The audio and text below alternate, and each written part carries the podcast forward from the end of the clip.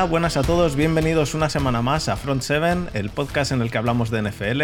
Esta semana volvemos a traer un invitado de postín. Hemos traído a Rubén Vargas de Zona Gigantes. ¿Qué tal, Rubén? ¿Qué tal, chicos? Pues encantado de estar en Front 7. No está mi querido amigo Borja, eh, un No. neoyorquino de, de Plus, es de los Yankees y de los Islanders, a su desgracia.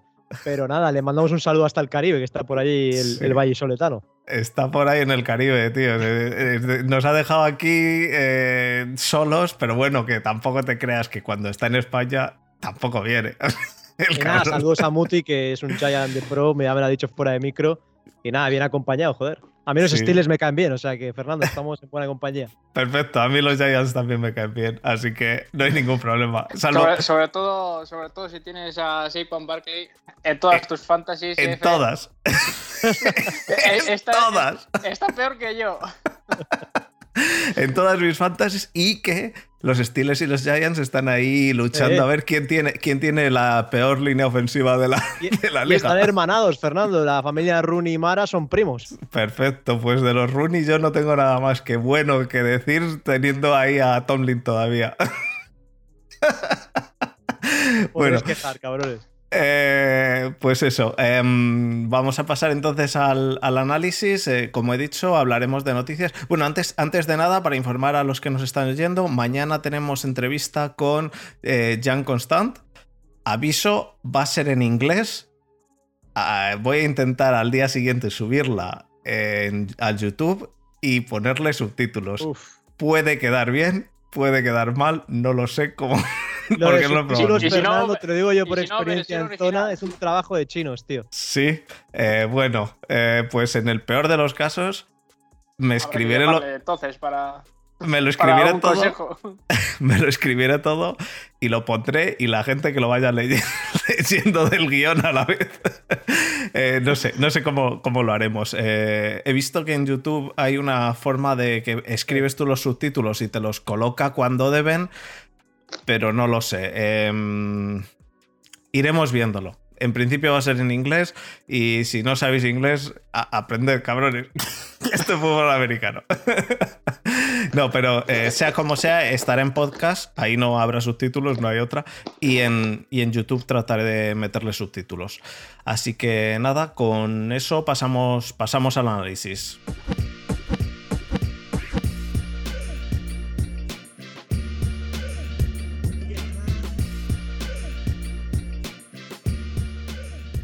Bueno, pues lo primero, noticias. Em, llevamos ya una semana de, off-season.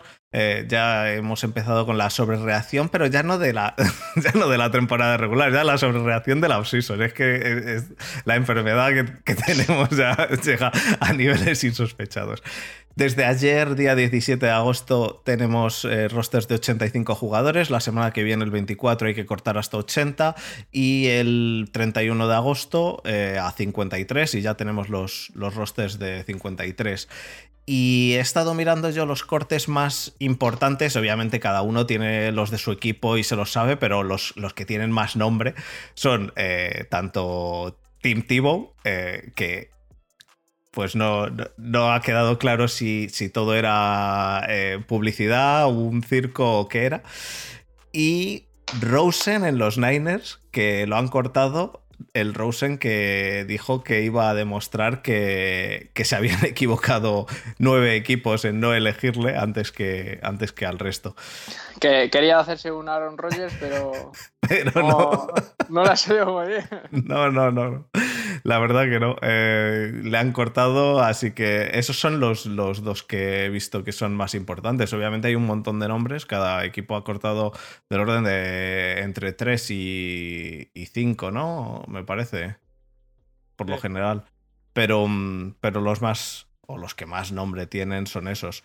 Em, ah, ¿Qué os ha parecido el corte de Tibo? ¿Os lo esperabais vosotros? Yo, Eh, Rubén. A ver, que nos, que nos diga Rubén, perdón, que, que- que no. Sí, al final Tim Tebow jugando de Titan, no sé, es como un poco cuando se fue a hacer la pretemporada con los Mets en béisbol, era, son un poco cosas de marketing, ¿no? Digamos. Al final es un buen tío porque lo decía hoy Rafa Cervera en, en el Capologist, ¿no? Que es es un tío que siempre ha ayudado a la gente más necesitada, a gente que ha estado en prisión, etcétera. Eh, pero bueno, eh, es que para jugar de Titan en la NFL tienes que haber jugado antes y tienes que haber tenido experiencia en la posición. Entonces, llegar así de sopetón e intentar jugar una posición que nunca ha jugado, aunque fuera Heisman en su día en, los Gators, eh, es muy complicado. A ver, ha ganado mucha masa muscular, pero ya vimos el intento de bloqueo que hizo, que la verdad acabó por los suelos. Y, bueno, al final es que si no tienes el nivel, no haces un roster de, de NFL.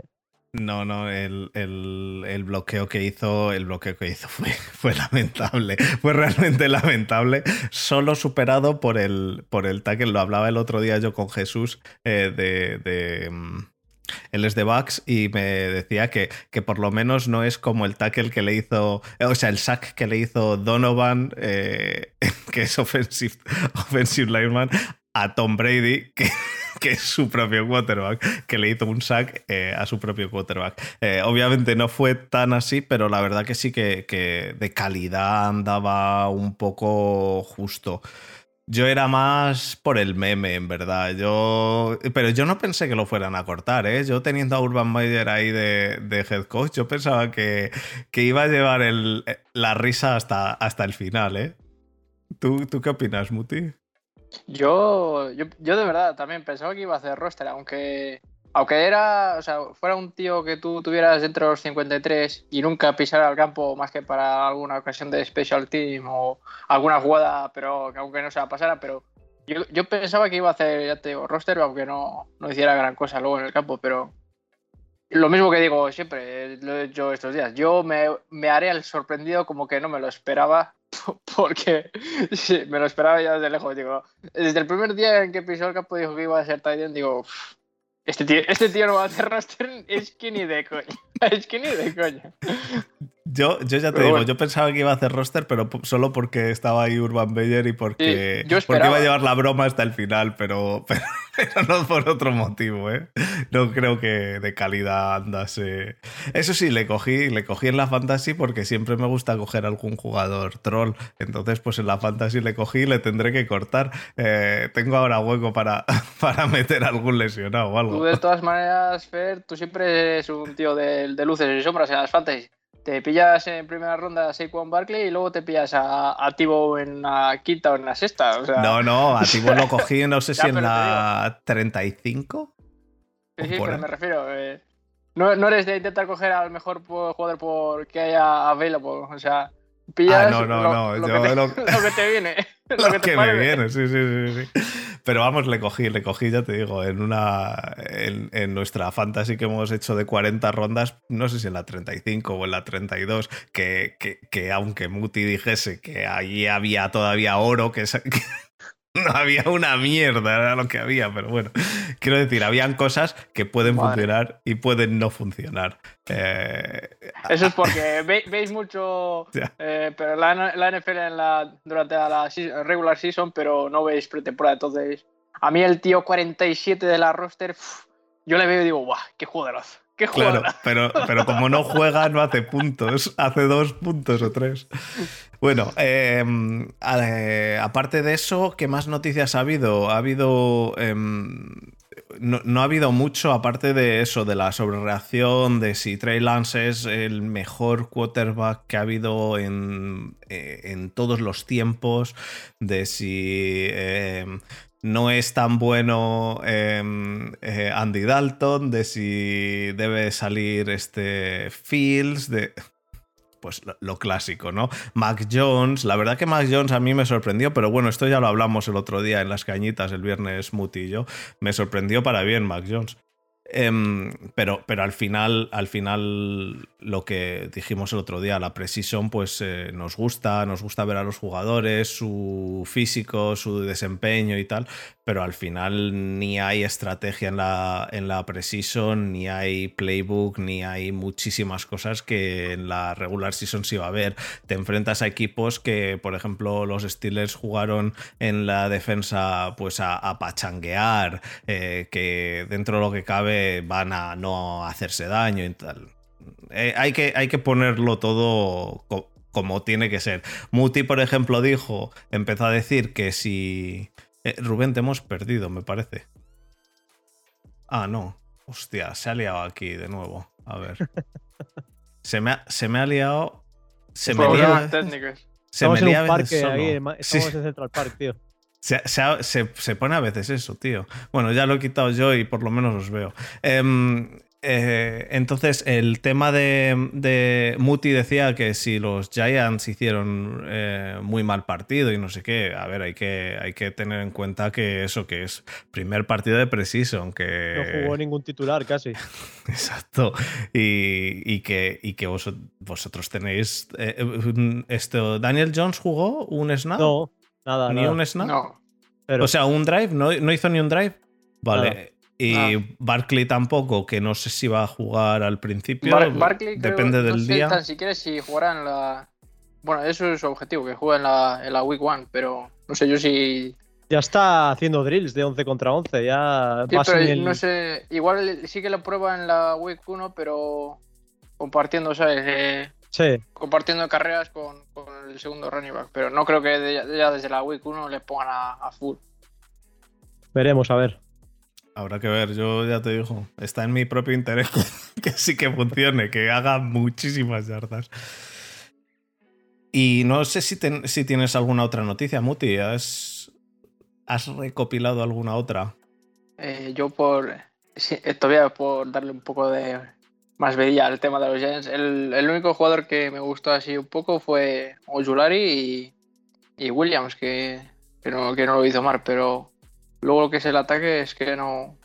Rodarius, ¿no? nada. Sí, Está haciendo muy buena pretemporada Rodarius, el hermano Sí. mayor de Greedy, que ha llegado, a la, ha llegado a la NFL con 24 años. La verdad es que hay que preguntarle qué hizo esos tres años de más, porque nadie sabe qué pasó.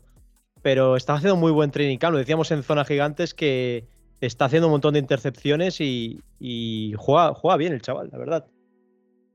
En, en defensa, la verdad que los Giants están bastante bien. A mí me gusta Sí, bastante yo creo que la sí. defensa. Es, Yo- es, el- es lo, por lo menos que hay que, por lo que menos hay que preocuparse. Lo que ya te digo, lo que más me preocupa es el, el ataque y, y la línea ofensiva. Que, A ti y a bueno, todos, que- a todo Nueva York, Muti. que- que- es que es lo mismo que dice Fer, que, que es pretemporada y que no ha jugado titulares, pero, los- pero el poco rato que haya jugado, o el, el titular que haya jugado, si ha jugado un snap y ha ido de, de frente, o sea, en un, en un head-to-head contra el defensive end o el defensive tackle, y le ha ganado en un uno contra uno, en un shed o en un pass rush o lo que sea, eso, eso no tiene nada que ver con el esquema. Eso es que mi talento es superior al tuyo o, o que yo entraba mejor que tú. o sea, Pero, pero ahí, ahí hay dos cosas de todos modos. ¿eh? Uno está yo el, el tema y lo he visto con- continuamente con la línea ofensiva. De que Sí, les, sí.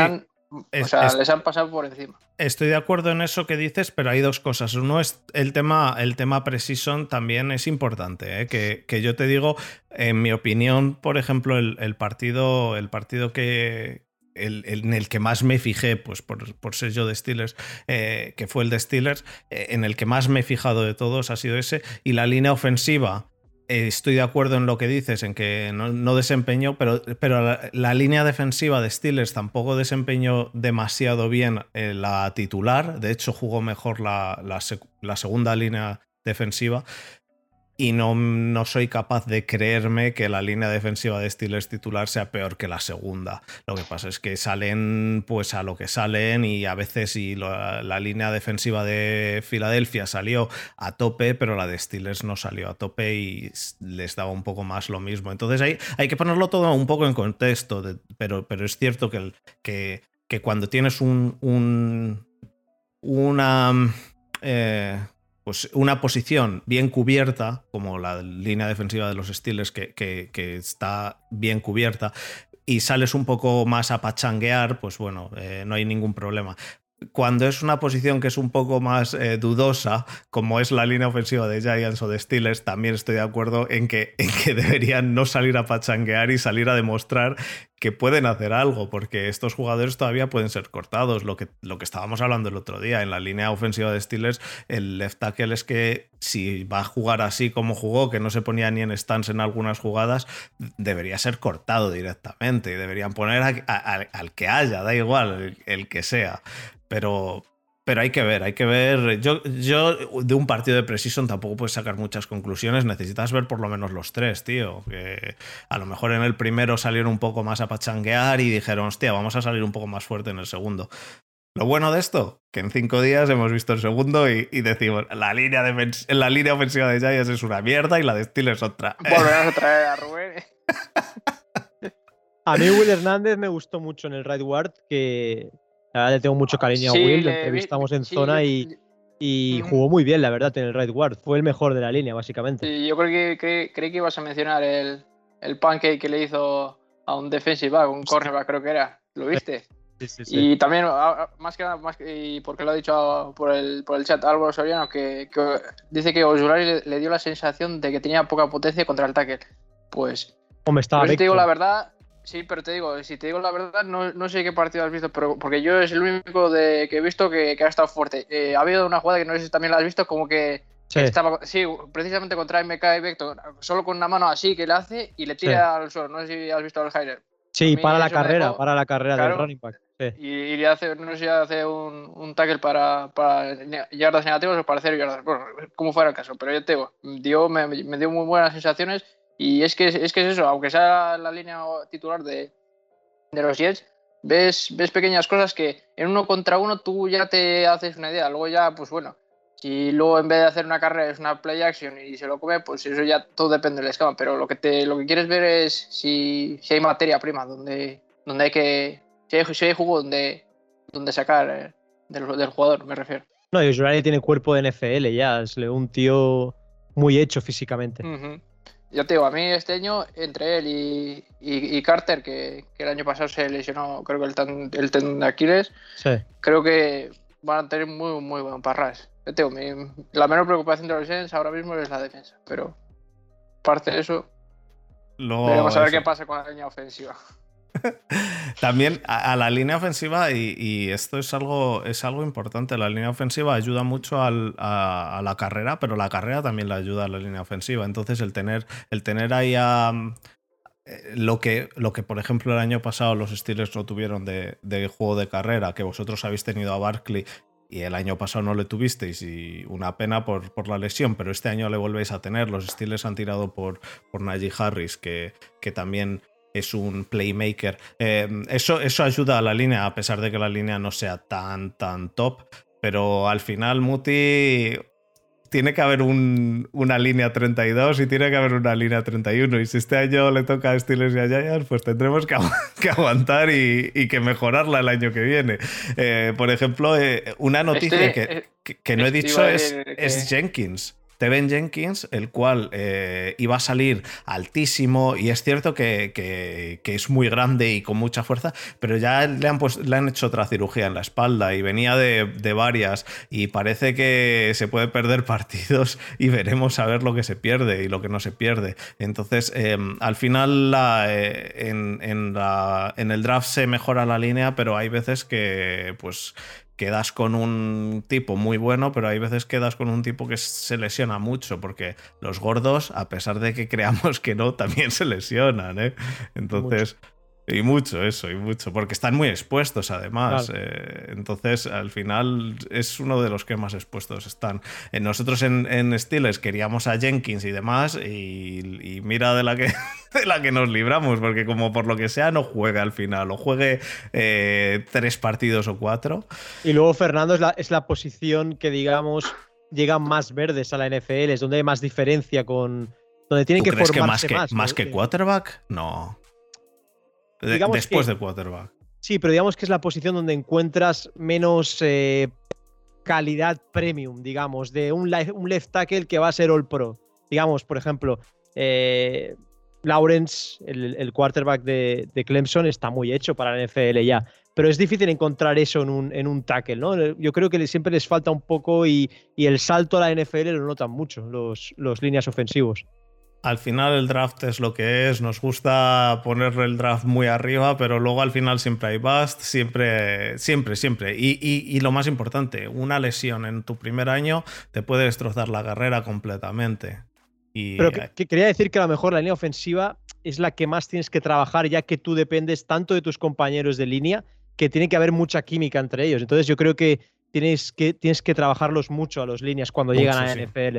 Y, lo que has dicho, que depende mucho de sus compañeros. Es, uno de los, es una de las posiciones que aquí lo hemos dicho muchas veces. Eh, la línea ofensiva no la puedes, eh, no puedes decir, ah, tienes a eh, Bactiari y a otros cuatro, sea quien sea. No, tienes una línea ofensiva que, que, la mejora Bactiari mucho, pero, pero tienes una línea ofensiva en la cual se compenetran entre los cinco, como cada uno tire por su lado y tú imagínate, sería un desastre. Generalmente, de hecho, yo creo que, vamos, yo creo, ¿no? Es claramente mejor una línea ofensiva en la cual tengas a cinco tíos, los cuales son mm, medianos tirando a buenos que tener una línea ofensiva va con tres muy malos, uno mediano y uno muy bueno, el mejor. Eh, al final eso, eso es, es la, la, línea ofensiva es un conjunto y es como si fuera un jugador que necesitas que funcione entera.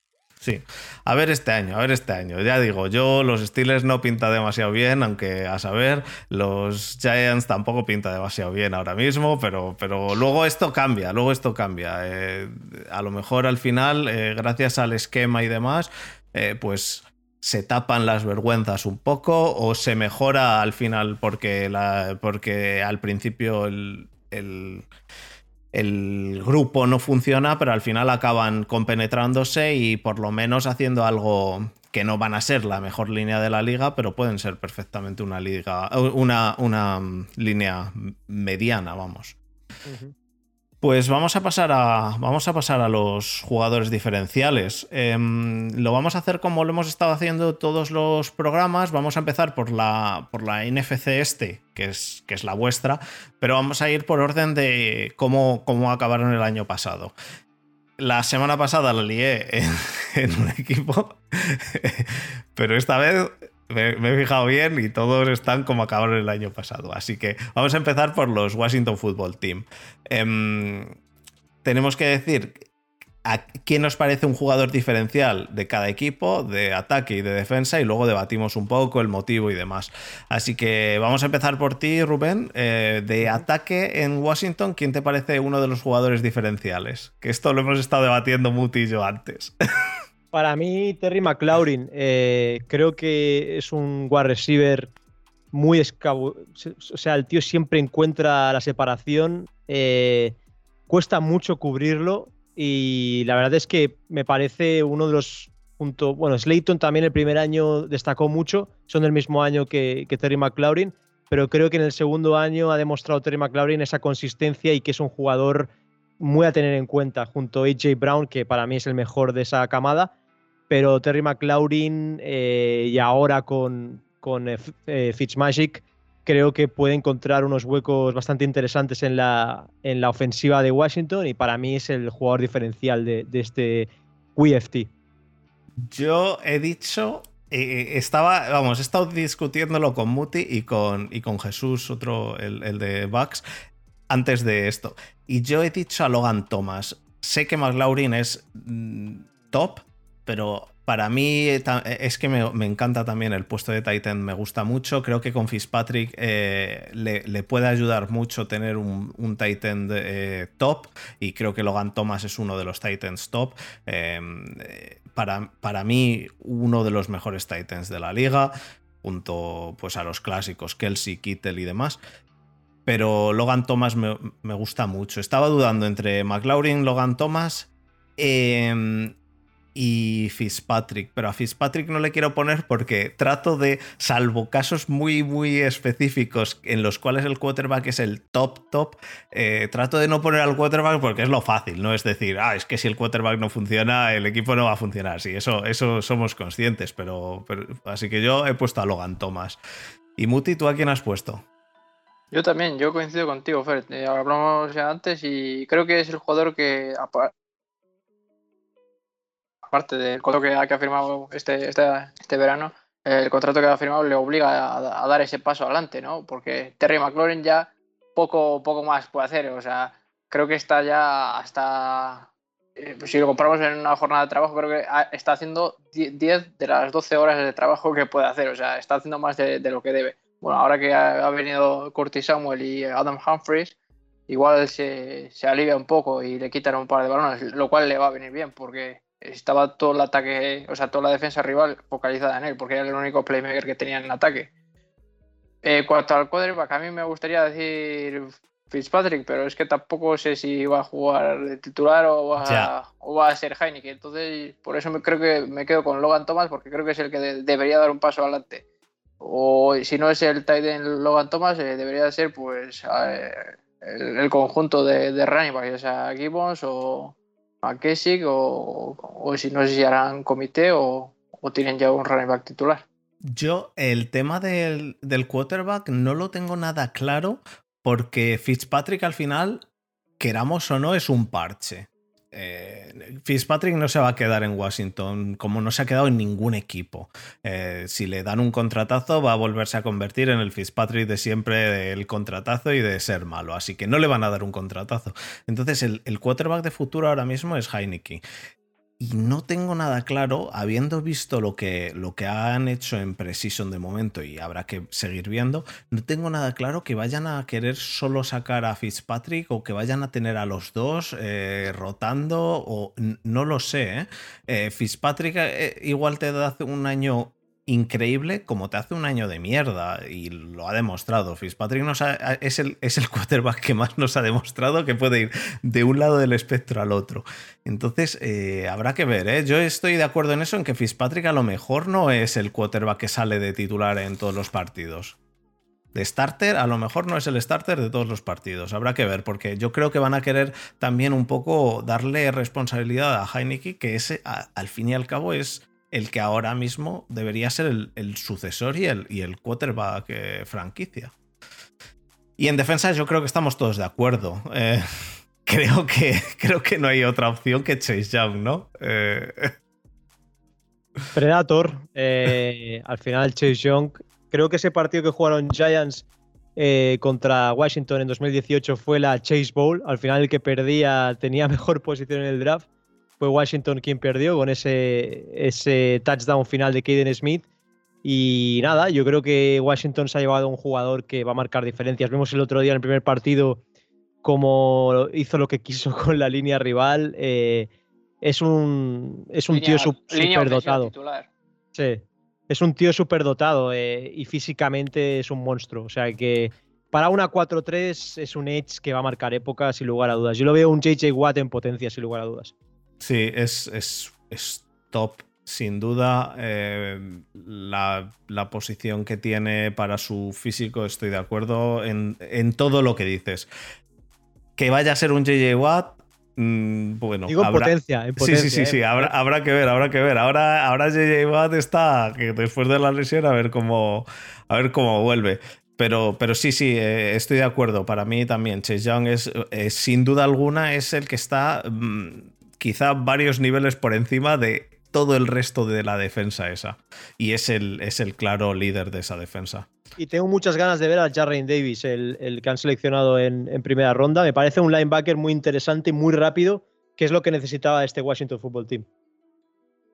¿Y tú, Muti? Yo eh, coincidiría con vosotros, pero por cambiar, eh, voy a decir que la línea, el, front por, por, por conjunto ya de por sí, o sea, tanto si coges a Sweat como a Jonathan Allen, a Daron Payne, y ya luego si, tienes en cuenta a Chase Young, que como dice Rubén es un auténtico monstruo, si haciendo una pequeña incisión, no sé si alguno de vosotros os acordáis, eh, me recuerda muchísimo, muchísimo, que de hecho me da mucha, mucha pena de que no le haya salido bien la carrera a, a Jadavion Clowney, saliendo de college. Exactamente el mismo prototipo, misma posición Qué pena que no, que no hubiera salido, pero tenía pinta de ser igual que Chase Young, un jugadorazo y de verdad, es que yo creo que va a dominar no solo la, división nuestra, sino puede que incluso la conferencia entera. O sea, es, un jugador que de verdad marca diferencias, pero para cambiar un poco yo voy a decir a, un jugador que, es former Giants, que, es el London Collins, y me gustaría volver a verle en su, en su nivel All Pro con el que con el que estaban los Giants y, y que le de linebacker, Sí, o tipo Jamal Adams, que, está jugando más de sub linebacker o, de weak, weak linebacker y, y, que le dé ese empujón que le hace falta a, la secundaria. El safety ya no llega. pero ahora, ahora está de safety, ¿no? Todavía. En el chart está de safety. pero, no llega. En, Giants es el problema que tenía, que no llegaba no, no en cobertura era malísimo por eso, porque es un tío tan grande, tan fuerte, que yo creo que lo tienes que poner ya de linebacker. Claro, de sub linebacker en, en alguna formación níquel o, y, si lo pones en, en, níquel, o sea, me, o sea, me refiero del de linebacker o, pero, o en el corner, pero de níquel. Él placa bien, él, sabe placar. Que juegue la zona de interior como linebacker o ya te digo, si cae en una flat, cuando en el de níquel. Perfecto, pues vamos a pasar a Giants. Eh, como tenemos a Rubén, vamos, tenemos a Rubén de invitado, así que vamos a dejar a Rubén que elija a quién, a quién tienes tú como, como jugador diferencial en ataque. Pues te diría Saquon, pero creo que el jugador diferencial va a ser Kenny Goladay, porque al final es el wide receiver 1 que no tenemos desde la marcha de Odell y creo que va a hacer mejor al resto. Creo que va a ser ese faro, ¿no? en el que se van a fijar las defensas rivales y va a permitir que Slayton sea mejor, que tenga más oportunidades, que Shepard también en el slot haga mucho daño, eh, incluso, incluso Kadarius, eh, em, el running back que esté, sea Secon. Eh, creo, que, creo que Kenny G es la mejor noticia que nos ha dado esta free agency y puede ser el mejor amigo de Daniel Jones. Al final Daniel Jones, aunque parezca mentira, ha sido creo que está entre los dos o tres mejores quarterbacks de la, temporada pasada en, balones de más de 20 yardas en profundo. Tiene una buena cura así en profundo y creo que es lo que necesitaba. Un tío que vaya bien en profundo, alto y que para big plays te baje por lo menos el 50% de los balones. Entonces yo creo que si hacen una buena química, Kenny Goladay puede ser el jugador diferencial y el mejor jugador de la ofensiva de estos Giants. Es, muy importante eso que dices de, lo, que lo que consigue un receptor atrayendo, atrayendo el, interés de la defensa. Te ayuda a básicamente todo, porque hay, hay, hay, jugadas en las cuales están en níquel y ayuda al, running back, hay jugadas en las cuales se lleva a dos o al cornerback y a, un safety y deja hueco para el tight end o para, o para un para un slot receiver o, lo que sea. Eh, de hecho, hay, clarísimos ejemplos de jugadores los cuales han sido muy buenos eh, wide receiver 2 y que luego como wide receiver 1 no han sido tanto porque el wide receiver 1 se llevaba muchísima atención y ayudaba mucho. Y eh, suele pasar también, eh, bueno, es, esto es algo que pasa con muchos jugadores top, pasa también con Aaron Donald. A Aaron Donald le ponen a veces a, dos tíos o a tres y claro, hace menos sacks que por ejemplo TJ Watt, pero es que TJ Watt va solo y va con uno y, Aaron Donald va con tres. Entonces, pues al A mí me gustaría comparar, Fer, eh, la llegada de Kenny Goladay un poco para los más viejos, los que llevamos más tiempo viviendo en FL como, como nosotros. Eh, me acuerdo cuando, cuando Eli en su segundo o tercer año eh, necesitaba ya comenzar a aprenderse el playbook en ataque, etcétera, y le trajeron a Plaxico Burres, que venía de Steelers precisamente. el número 17, Plaxico Claro, Plaxico fue ese receptor número uno que Eli necesitaba y es, el que le dio confianza, el que fue bueno para su carrera y, la evolución de un quarterback es muy importante. Tener un poco, ¿no? Como, como en Green Bay Packers, eh, Rodgers tiene a Devonta Adams, ¿no? Es, es ese receptor que tienes confianza y que sabes que siempre te la va a bajar. Y, ya que estamos hablando del de, ataque de Giants, Daniel Jones, ¿tú crees que como alguna gente dice, este es su último año para demostrar, porque para mí Daniel Jones no es ni por asomo de los peores quarterbacks de la liga, ni tiene que demostrar este año o se va. Vamos, que, que los hay mejores, sin duda alguna, que puedes tener a, que tiene a Mahomes. Pero vamos, eh, no a mí Daniel Jones eh, me parece muchísimo mejor quarterback que tener que, coger a un quarterback rookie. Que uno de cualquiera de los cinco que hay ahora, rookies, me parece que son potencialmente peores que lo que es ahora mismo Daniel Jones. El tema Fer es, por ejemplo, o sea, Daniel ha tenido tres playbooks diferentes en tres años. El de Duke con, con Hutchinson, eh, luego vino eh, el, de, el de Shurmur y luego Garrett. O sea, ha tenido que tener tres playbooks totalmente diferentes. Luego no ha tenido un wide receiver 1 ni en Duke.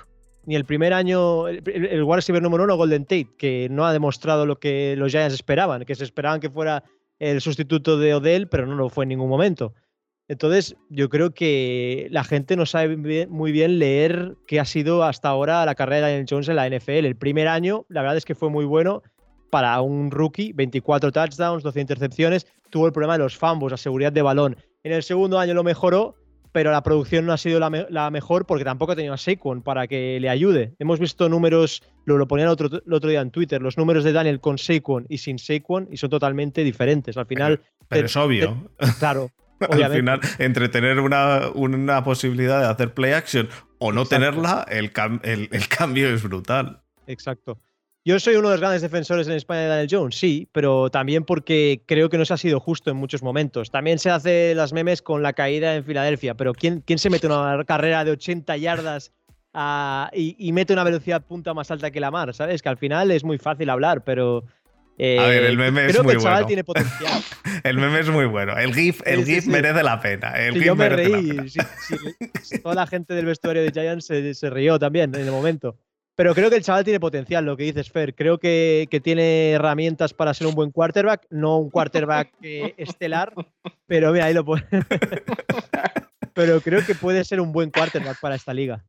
Sí, no, eh, yo, estoy de acuerdo. Vamos, yo cuando leo a la gente diciendo este es el último año para que demuestre Daniel Jones eh, lo que tiene que demostrar, yo, yo, vamos, prefiero a Daniel Jones que algún otro de los cuatro. Eh, te lo digo así claramente, prefiero sin duda, pero a ojos cerrados, prefiero a Daniel Jones que a Andy Dalton. Pero vamos, eh, es que eh, no, el último partido del año se lo gana. Pero, pero, y aunque no se lo gane, que vamos, sin, duda alguna, a ojos cerrados, eh, prefiero a Daniel Jones antes que, a, que, poner a. Ya te digo, lo de los quarterbacks rookies, de cinco que han salido, yo no creo que vayan a ser más de dos o tres como mucho los que van a continuar en la liga. Ahora mismo sí, son todos. Ahora en Precision, todos son la rehostia. Pero lo que hemos dicho, Rosen, mira cómo acabó y salió en primera ronda. Eh, y le han, ya le han echado, ya, yo creo que de Rosen ya no vamos a oír nada más. Eh, esto, esto es, es, es, una liga que para mí tener un, un Daniel Jones es mejor que jugártela a, lo que te pueda salir. Eh, mira a Hartz ahora, que, que, que, hemos visto lo que hizo esta semana en una defensa de 10 de Steelers y no leyó a un jugador que estaba solo. Yo, en ese caso me encabrono de que el coordinador defensivo de Steelers no se dio cuenta de que el safety estaba al lado suyo en la banda, que hay que ser retrasado. Pero bueno, sabiendo quién es, sé que es retrasado. Pero, pero el, el quarterback tiene que ver que tienes ahí solo a uno a 20 metros tuyos o 15 metros tuyos y está solo y la manda en profundo a una doble cobertura, me parece, o una a uno que está cubierto por lo menos, pero es que hay uno en el medio solo.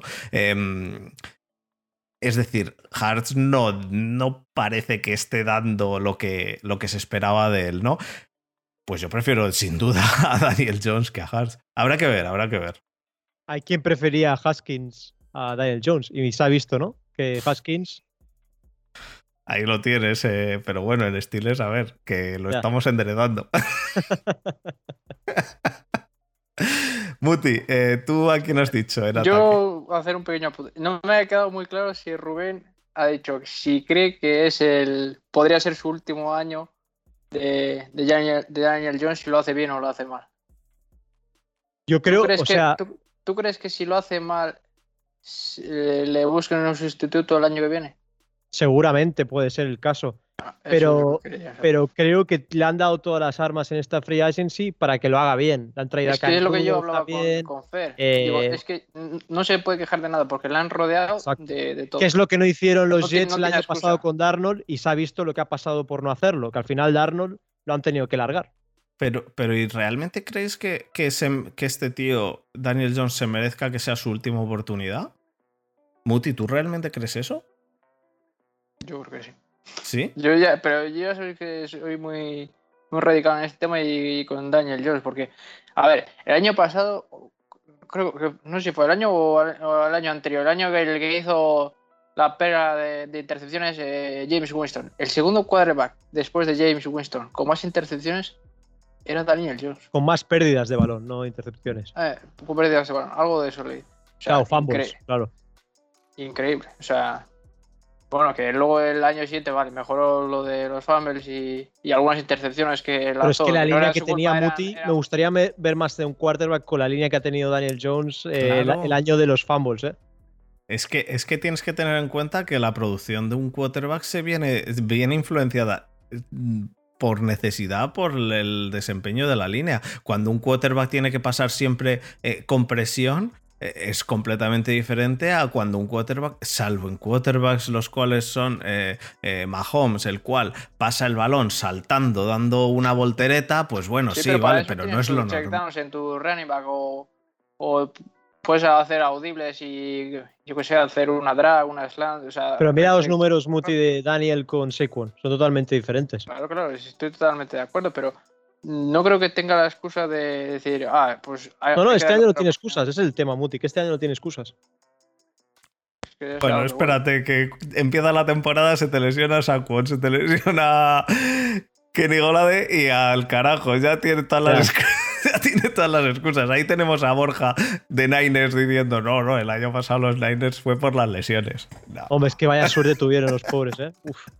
Yo he dicho que deberían, que deberían fichar los Niners a, a um, que al ser tan religioso se pondrá a rezar y levantará la, maldición que hay sobre ese campo. Em, ¿A quién has dicho? ¿A ah, quién pones tú, Muti? Eh, yo tengo quiero creer que Saquon Barkley eh, vuelva al nivel eh, al nivel Hall of Fame me gustaría ya decir, ¿por qué no? Es un talento generacional, un todo. Me gustaría que volviera al nivel y que fuera él el jugador diferencial. Estará, está, está y estará por ver que depende de, su recuperación y la línea ofensiva. Pero como yo ya te dije, Fer, eh, en este caso coincido con Rubén y creo que, que creo que debería ser ese jugador que, que dé el paso adelante, ¿no? Que, le han pagado un pastizal y ha venido para ser el, wide receiver número uno y, que bueno, que, eso, que tiene que darle la confianza y, bajarle los balones a, Daniel Jones y, ser la amenaza, esa, esa amenaza profunda que descargue un poco el box y le alivie aún, aún más el trabajo a, los running backs, ya sea Saquon Barkley o, o, si no juega él, eh, Davante Booker. Yo... y espero que, por el amor de Dios, el chico este es muy muy bueno, Evan Ingram, que no tenga el problema de los drops que tiene, porque madre mía. No he visto un jugador tan bueno, con tanta calidad, pero que tenga tantos drops en mi vida. Creo que Eric Ibron es otro de los que de los Titans que, dropea eh, más. Eso, eso te iba a decir, que tenemos nosotros también, estamos hermanados en todo, porque nosotros también tenemos una línea de mierda y un Titan que solo dropea balones. Pero de verdad, me gustaría. Es que, es que pues podría estar hablando hasta las 3 de la mañana, pero me gustaría decir otra cosa de los Giants de es que teniendo la velocidad que tienen, de, que han contratado por una por un es que por una baratija les ha salido baratísimo a John Ross, John Ross y Cadario Stone. Teniendo la velocidad de estos dos tíos, me gustaría ver muchísimo, o sea, si no es el 50% por ser exagerado, el 25% de las veces eh, algún tipo de esquema con jet sweeps, motions, o sea, para aprovechar esa velocidad. Y si no, ya te digo, darle el, el balón en una slant o en una drag, en, en una ruta corta y, y que hagan yardas después de. Los Giants sobre el papel son un equipo explosivo, pero no lo siguiente. Y es que, y ya te digo, si tienes a, un Rat Runner como eh, Sterling Shepard y luego tienes a Darius Slayton, que también es un, es un monstruo, que, el año pasado se ha, visto que es el que era el wide receiver número uno y, y Sterling Shepard era el que estaba un poco en el slot. Entonces, teniendo esos tres más estos dos eh, velocistas, yo creo que es que tienen cinco receptores que es que vamos que no, les debería de, faltar o deberían de echar la bronca o cargar eh, el juego de carrera, porque tienen para pasar, o sea, la, leche. Pues eh, yo por necesidad y fantasy he puesto a Saquon, el cual espero que haga 3.000 yardas por partido. Ojalá. Eh, eso espero. y ganar todas las fantasies. Porque como se me lesione de nuevo, pues le, va a ser Adrian Peterson, Fer, va a ser el nuevo Adrian Peterson. Es que además le tengo, no en Fantasies, en Dynasties. entonces... yo crecí viendo a ese jugador y. Adrian Peterson es MVP después de la ACL, ¿eh? Después de la ACL el año siguiente. De, que se rompió la, rodilla. a ver, a yo cada vez que veo a ese jugador es que me entra en ganas de llorar. Es, es, increíble lo bueno que era. Barkley es sin duda el, posible eh, comeback player of the year. Eh, es uno de los, de los posibles. Candidatos. Pero vamos, candidatísimo. Em, yo eso, yo he puesto a Barkley y por continuar conmigo, os digo que yo, eh, a pesar de que sé que vais a poner a otro, pero porque es que me gusta mucho, es que me gusta mucho, tío, me gusta mucho. Desde que Blake Martínez se ha metido en los Giants, creo que el equipo ha mejorado en, el, en los linebackers muchísimo y que el jugador ha mejorado brutal. Eh, el cambio que, que hizo al entrar en Giants me encantó y para mí Blake Martínez es el jugador defensivo. Yo sé a quién va a decir Muti. Muti es eh, juega de safety o de, defensive back y le gusta y tira más para atrás del campo. Yo me quedo con, con, el, con el linebacker, con Martínez. ¿Tú a quién has puesto, Rubén? Por cierto, que Blake Martínez eh, estuvo con Patrick Graham, el coordinador defensivo de los Giants, en Packers, que era el entrenador de linebackers y yo creo que sabe utilizar a Blake Martínez como realmente se debe utilizar a Blake, que en Green Bay lo utilizaban mal, lo dejaban solo ahí en el box y al final si dejas solo a Blake Martínez no, no sirve para nada. Blake Martínez sabe parar la carrera y es, un, quarterback en defensa, exacto. Es un tío que te va a mandar, te va a colocar a la gente y, se ha demostrado que es un líder, como tú bien dices, Fer. A mí me encanta también. El año que ha hecho Blake Martínez ha sido espectacular. A mí me ha encantado, sí. Totalmente. Para mí, James Bradbury. Eh, Bradbury Island es ese cornerback 1 que los Giants necesitaban desde hace mucho tiempo. Otro fichaje también que llegó con, con, Blake Martínez. Y la verdad es que es espectacular. ¿eh? Ha sido Pro Bowler. Eh, es un tío que, no le lanzan a su lado porque saben que, que es imposible que el receptor la pueda pillar y es muy físico, es largo, a mí me encanta, me encanta Bradbury Island, como le llamamos en Zona Gigantes, es una, es una isla, ¿no? Lo que tiene ahí que nadie se acerca y para mí es el mejor jugador de esta defensiva de Patrick Graham. Tú, Muti. Yo coincido con otra vez con Rubén. Ya lo sé. Pero porque tú no dices a ningún linebacker, nunca. Tú... No, me, gustan todos. Me gusta Ty Crowder, eh, me gusta Jiménez, que le han traído precisamente para, para hacer, eh, no sé si si, si, sois un poco viejo de la vieja escuela, no sé si os acordaréis de, de Miko Ryans, que, hizo, no sé si fue rookie del año o defensive, defensive Player of the Year cuando estaba en los Texas, que luego le trajeron a los Philadelphia Eagles. Es un jugador que cuando no está... Se nota. Se nota que te cagas, pero cuando está es como... Tú, es que no, no le notas porque en realidad lo que hace es tapar los agujeros que deja Blake Martínez porque él va a parar la carrera, que es su función principal. Y yo creo que le han traído precisamente para eso, a, a Jiménez, para hacer ese, rol del que hacía de México Rayas, de, de, complementar a, a, Blake Martínez.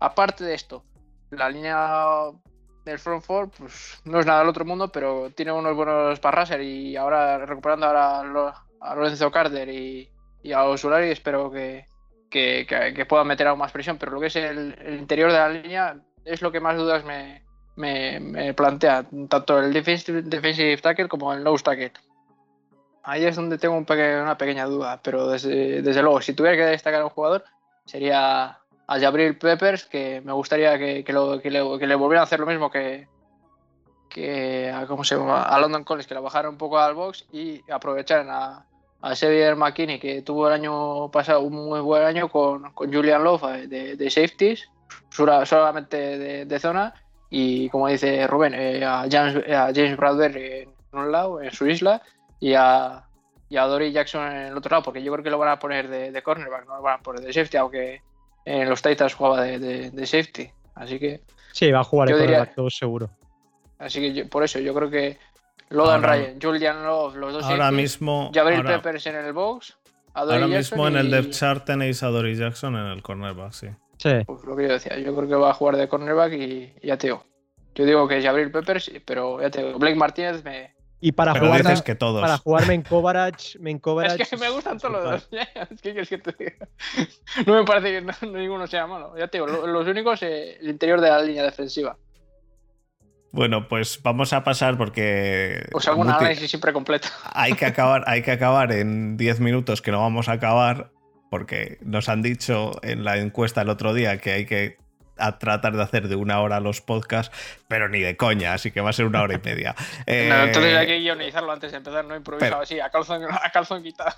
Vamos, vamos a intentar ir un poco más rápido ahora. Vamos a pasar a los Cowboys. Eh, bueno, a mí me han dicho en el chat aquí ahora que, que si hablo bien de los Cowboys, que, Jerry Jones me paga la vasectomía por lo de la vasectomía que, salió en el, en el Hard Knocks. Pero, pero yo he de decir que yo todos los equipos de la NFC me gustan porque sois de la NFC, me da igual eh, quien gane, me parece bien. Yo, mientras no seáis de la AFC, ningún problema. Y de hecho, todos los jugadores buenos que no están en los Steelers de la AFC deberían irse a la NFC y me parecería cojonudo. Em, en los Dallas Cowboys voy a empezar yo. Em, en ataque he puesto a CD Lamb. Yo sé que Siki Elliott es eh, Siki Elliott. Sé que vuelve bastante más flaco y, con. O, bueno, sí, más flaco, menos gordo, con seguramente más músculo. Em, ha hecho dieta, no la de Ben, ha hecho una dieta de, verdad. Em, pero CD Lamb el año pasado a mí me, me enamoró y eso que no tenían a, a Dak Prescott. Así que yo confío en que CD Lamb va a ser el jugador diferencial en los Cowboys en ataque. ¿Tú a quién has puesto, Muti? Eh, yo creo que también eh, va a ser CD Lamb ese jugador que, se consolide no solo como el wide receiver número uno, sino como un auténtico playmaker y, como un receptor, voy a tirar aquí yo el pisto, un receptor top 5, ¿no? que sea el, Justin Jefferson de, este año, ¿no? Que, aunque no sea su año rookie, pero que, se mete directamente en el top 5 a estar, pues eso, comiendo en la mesa junto con Davante Adams, Tyree Hill, Stephon Diggs, con, con, toda esa gente. Es difícil hacer un top 5 porque al final te quedas siempre con Pero mira, mira lo que hizo el año pasado siendo rookie que, y Con, que no tenía Estoy de acuerdo, estoy de acuerdo, pero es que yo, yo, a Hopkinson le saco de ahí. He, seguido dos jugadores eh, muy de cerca este, esta pretemporada y en los training camps, que es a Jerry Judy y a Sidney, y por el amor de Dios, buah yo que, soy defensive back, o sea, verle, ver a estos tíos, digo, esto es, esto es increíble, esto, no hay cómo pararlo. O sea, tienen un route running, no sé si son ya la, los, los wide receivers de, de, esta, esta camada ya que viene, o solo es precisamente de este año, pero esos dos tíos, o sea, tienen un route running ya y un catching traffic, es que es increíble. A mí me parece increíble. Uy. Se te cae. ¿Y tú, Rubén, a quién has puesto? También sí, Lamb como vosotros. Creo que es un receptor que es muy difícil de parar. Eh.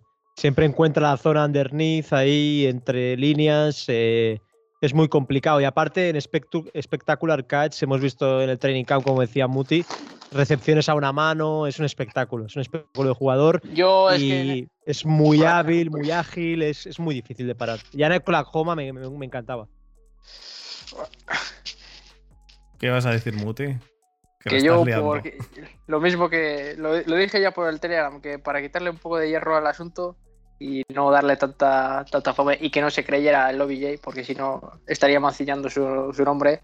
Y el de los Giants, eh, diría que la recepción que hizo no estuvo dentro del campo, fue fuera del campo, pero aún así no deja de quitarle la excepcionalidad y lo increíble que fue. Pero bueno, si tenemos que poner los puntos sobre las IES. Y no, es que venía aquí ahora todo el mundo de los Giants y estaba viendo en todos los, en todos los diarios de los Giants. Oh, el próximo OBJ, no sé qué. Anda, hombre, anda. No les gustaría. Bueno, y pasamos a la defensa. Hate a muerte a los Dallas, no me fastidies. en la defensa, en la defensa yo he puesto a, me ha costado, pero he puesto al final a Jalen Smith. Em, he de decir que creo que Micah Parsons va a ser es, es un perfectamente posible eh, Defensive Rookie of the Year, eh, pero, pero Jalen Smith es, es, top y me gusta también muchísimo. Y creo que si se compenetra bien con, con Parsons, pueden ser un, un grupo de linebackers muy, muy top. ¿A quién has puesto tú, Muti? Mike Paso. Te lo dije desde el primer día que le he visto entrenar. Es, un, monstruo. Ya, ya lo eh, sé, ya lo sé, ya lo sé. Yo no le he puesto porque es rookie y me cuesta mucho poner a mí me dio pero. Muchísima. No, iba a decir, cabreo de que no le cogieran a, él, de que tradearon hacia atrás eh, los Giants y no cogieran a Mike Parsons. A mí me dio una rabia de la leche. Digo, ¿por qué este tío, si se si se junta a Blake Martínez, digo, es que yo no sé lo que puede ser eso ahí. me, yo ya y me estaba hasta poniendo un poco cachondo. Ya, Muti, pero lo que teníamos que mejorar es el ataque, no la defensa. ya, ya, ya, pero. Pero Muti es defensa. Ya, pero es que, es que mi problema no viene de este año, sino viene del año pasado, que teniendo a. ¿Cómo se llamaba este chaval? Eh, el de los Cardinals. Isaiah, Isaiah Thomas o no. Isaiah Simmons, Simmons. Eso, Isaiah Simmons, que siempre se me olvida el segundo nombre. Teniendo a ese tío y no le cogieron, ya, pero mira, mira en Cardinals, eh, ¿dónde lo han puesto? Es que es muy difícil poner a un jugador así, de Robert. Pero de, le complementas con, con Blake Martínez y. Es que sí, pero no, es un, no, es un, linebacker puro, Muti, ¿sabes? es que es complicado colocarlo. Sí, pero sería lo mismo que le hubiera pasado a, Landon Collins, que habría transitado de safety a, a O Somoa Coromoa en Browns, vamos a ver cómo lo usan, porque son jugadores que, que tienes que saber ponerlos en el campo, si no. Es muy polivalentes. Claro, pero lo puedes perder. Bueno, eh, dinos tú, Rubén, ¿a quién has puesto tú en defensa? A ver si. Yo iba a poner a Micah Parsons como vosotros, pero también eh, sigo el consejo tuyo, Fer, de que es rookie, que, claro, al ser rookie quizá no puede ser tan diferencial. Eh, aparte, he visto cosas en el Hard Knocks que creo que le falla un poco la cabeza a veces. cuando va a coger el teléfono que le llama Dan Quinn, no sé, es como que se le va un poco la castaña a veces, pero bueno, veremos a ver qué tal. A mí me gustaba mucho, yo un poco como Muti, ¿no? El proceso pre-draft eh, me hubiera gustado que los Giants lo pillaran, pero al final hay que ser realista y, es el ataque lo que hay que mejorar más. Pero creo que Trevon Dix puede ser el mejor jugador de esta defensiva. Eh, me gustaba mucho en Alabama el cornerback y creo que puede diferenciarse como el cornerback uno de estos Cowboys que al final lo necesitan como el comer. Y creo que el hermano de Stephon Dix eh, puede elegirse como el líder de la, de la defensa de Cowboys, de Dan Quinn. Yo, he de decir que estaba dudando eh, entre, entre poner a, Jalen Smith eh, barra Micah Parsons, entre los dos, y, poner, y poner a DeMarcus Lawrence, que también me. ¿Y no creéis que también podría hacer una vuelta Leighton Van Der Que yo, le, según lo he visto en Hard Knocks, que sí que está muy cascado y que la gente ya no cuenta con él, cuello... pero he visto. Eh, yo no sé. Eh, yo no me la he jugado yo le daría por otro eso. voto de confianza. A ver, Banderes me parece un jugador, me parece que ha sido un jugadorazo. No sé cómo está del Como cuello. el Micah Parsons, pero que con las lesiones, pues. No sé cómo está del cuello, entonces eh, me parece que, que creo que Micah Parsons y que, y que Jalen Smith van a estar por delante.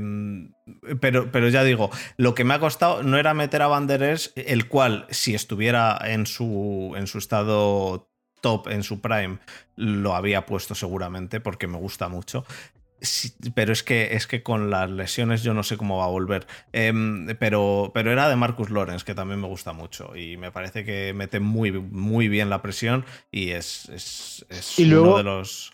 Luego tienen a Keanu Neal, ¿no? Que lo trae Dan Quinn de Atlanta, pero también tiene las rodillas jodidas. Es que el tema de las lesiones en Cowboys y la defensiva, ojo, ¿eh?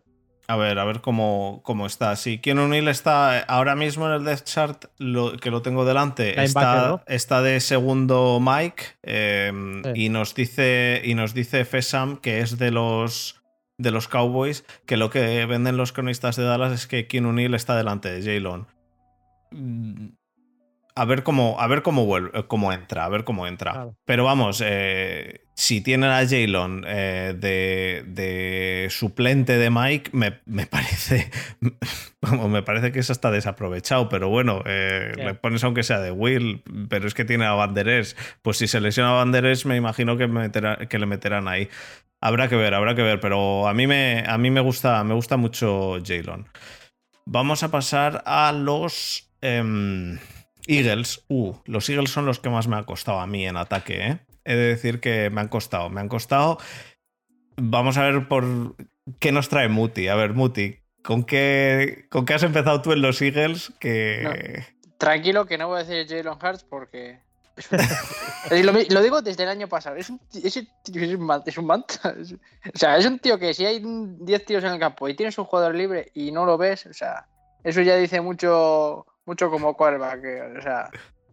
Bueno, entonces ¿a quién dices? Digo a Devonta Smith. Que es el Heisman Trophy y me gustaría por fin ver en los Eagles un, un wide receiver uno, ¿no? Que, que, tanto han echado ellos de menos y que nunca han tenido, ¿no? Desde, ¿cómo se llama este chico? Con, desde Nelson Avalor y después quién. Bueno, Bueno, Alonso, a Alonso olor- Jeffrey tampoco fue lo que. Deshaun que Jackson, pro- ¿no? Sí, desde Deshaun Deshaun Jackson. Jackson. no han vuelto a tener a- a ese receptor número uno. Agolor en no- Eagles no, hizo, nada salvo Jeffrey un tampoco. año. Je- Jeremy Macklin tampoco. Todos los que han cogido como wide receiver no les, les ha salido el tiro por la culata. Entonces yo me gustaría que, que eso.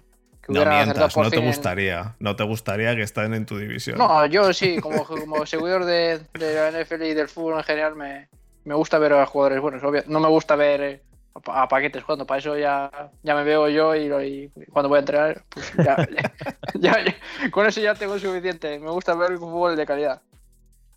Pues en Filadelfia yo he puesto, he puesto a Sanders, he puesto a Miles Sanders, he tirado por lo fácil, ¿no? Eh, Devonta Smith al final es de nuevo otro rookie, me cuesta poner rookies, así que...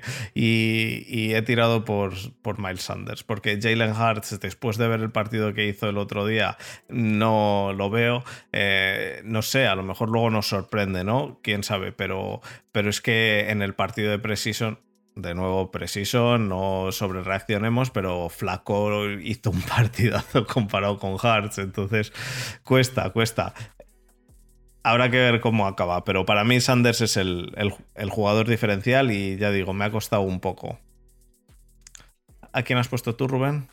Yo también iba a poner a Miles Sanders, pero creo que Zach Ertz sigue, ¿no? Va a jugar Sackers está, pero los últimos, el último año o dos han estado ahí regular y ahora mismo que tengo el depth chart delante está de suplente de Goddard, de Dallas Goddard. Para mí Zach Ertz es el mejor tight end de la división si está en plena forma, pero de largo. Sí, yo creo que sí. Y Sanders, vale, dicen que, a ver, salió de Penn State como Saquon, que es el nuevo Saquon. Cuando Saquon es nuevo, es como que no puedes compararlo con Saquon, son totalmente diferentes. Entonces creo que Zachers puede dar una consistencia a Jalen Hurts. Al, al final, para mí, el Titan, creo que vosotros como fans de los Titans, es el mejor amigo del quarterback, es el pase siempre más, más fácil para un quarterback. Bueno, y depende. creo- Salvo que Sí. lo dropee como Eric Ebron. pero sí. Como pero- Ingram. O como Ingram. Exacto, como Evan Engram, nuestro Un, querido Evan. un tight end que corre 4-4 o 4-3 en las 40 yardas y hace unos drops increíbles.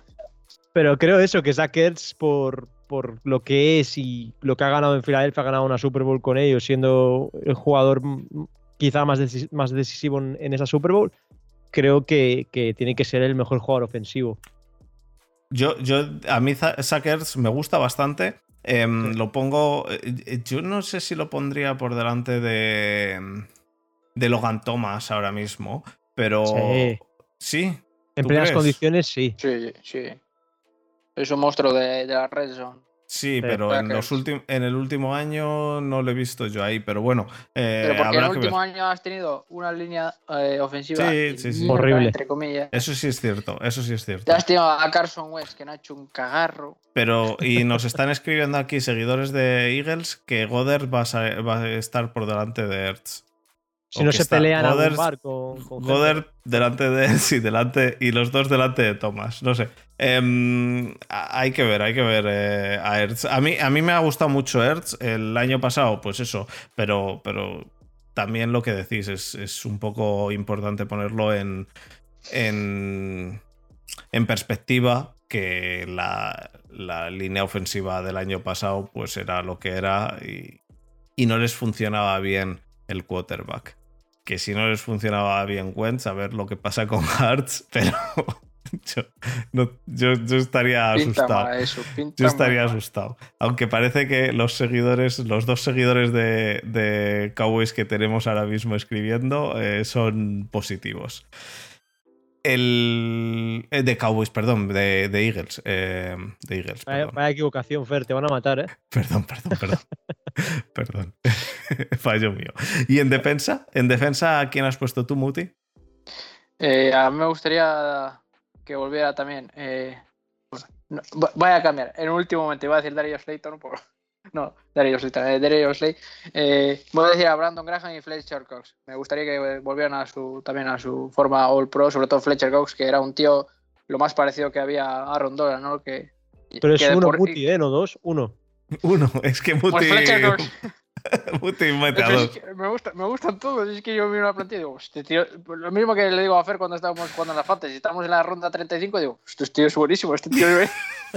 No va, no va a hacer ni un snap, pero es buenísimo. Bueno, digo Fletcher Cox, que, que es lo más parecido que había a Aaron Donald y en ese esquema de, de 4-3 que jugaban eh, lo hacía bastante bien, eh, sobre todo, no como, no, no como los tackles, sino como un poco defensa y tackle, jugando en una, en una technique y, y comiéndose, ah, en el caso de, de que le hicieran dobles bloqueos, comiéndose do- eh, dobles bloqueos y dejando el, el, el one-on-one a, a Brandon Graham y, y se hinchaba a sacks. Entonces yo digo que Fletcher Cox como, como jugador diferencial, pero clarísimo. Pues yo he puesto, yo me he ido al back y he puesto a Darius Slay, que es al que ibas a poner tú y te has, y te has pasado en el último momento a Fletcher Cox. Es que, me, es que luego me sacáis los ojos diciendo que solo elijo secundario. A Yo creo, que gustan los Dar- gordos. yo creo que Darius Slay es también un jugador muy diferencial en el corner. Además han, han fichado a Steve Nelson de... Pero no, de- no ha vuelto a ser el mismo el que era desde que salió de los Lions. ¿Quién, Slay? Sí, Bueno, sí, Slay, porque, porque Steve Nelson no viene de Lions. Eh, sí, pero han fichado por el otro lado a Steve Nelson, Steven Nelson de los Steelers y creo que, creo que la dupla de cornerbacks va, va a hacerlo bastante bien. Así que yo diría Darius Slay y a ver si con Fletcher Cox funcionando a Slay se le hace el trabajo un poquito más sencillo, ya que si consiguen meterle más presión al quarterback es muchísimo más fácil el trabajo del cornerback. ¿A quién has puesto tú, Rubén? Eh, Brandon Graham, creo que es un D-line de los mejores de la división y al final creo que tiene esa experiencia y ese liderazgo que puede hacer que, la línea de Eagles comience otra vez a funcionar, que al final yo creo que también la salida de Schwartz eh, es jodida porque era un coordinador muy bueno en Eagles, creo que vamos a ver qué tal funciona el nuevo, pero creo que esa línea defensiva de, de Eagles va a necesitar eh, mucha, mucha experiencia. Al final, Brandon Graham es un líder en esa línea defensiva. Eh, una pregunta que nos están haciendo en el, en el chat a la vez y que podemos charlar de ella rápidamente porque hay que pasar a, a la otra división es eh, Arcega, JJ Arcega Whiteside. Em, que si creemos que será titular. Yo no lo creo. Y después de haber no creo que haga tan siquiera roster. Yo no sé Pero si va a hacer Yo roster. así pero- de rápido lo dejo. Pero vamos, después de haber visto el otro día lo que estuvimos hablando em, Muti y yo de em, cómo se llamaba el receptor, era Watkins, ¿no? Quez Sí. Watkins, Mm. que corría muchísimo. Veo muy difícil que Arcega eh, haga roster. O no que haga roster, pero que sea titular. Yo creo que tiene, tiene a varios delante, como Fulgham, tiene a Devonta Smith sin duda alguna, a Rigor. eh, no creo que Arcega Whiteside, si hace roster, no creo que sea, que sea titular. Vamos, no. Me, cuesta mucho pensarlo después de. A, que, a pesar de que está haciendo un buen camp, pero es que ya lo hemos dicho. Un buen camp hacen muchísimos jugadores que hacen un buen camp, que entrenando contra, tu equi- contra los de tu equipo o tu practice squad es relativamente fácil, pero luego, eh, después de haber visto el primer partido de Precision, que no le buscaron, no jugó, jugó, no sé si un snap, o sea, un drive o no, no me acuerdo cuánto, pero vamos, no mucho y no le buscaron. eh, Yo lo, lo veo bastante, bastante difícil y es que además les está saliendo, está saliendo competencia dentro del equipo. Es decir, Fulham lo hizo muy bien el otro día, el Quez Watkins este corría que que, que es que corría muchísimo y, y es importante eso para un receptor. Es lo que, lo que ha dicho antes Muti. Tienes un receptor de estos, le pasas el balón y que haga yardas after catch y. Lo mismo y- que, que el otro día. O sea, haces una jailbreak en una screen, pilla el Y- balón y lo mismo que Tyreek. O sea, imposible de pillarlo. Luego, como falso de Taiten o cosas de esas, pues a lo mejor sí.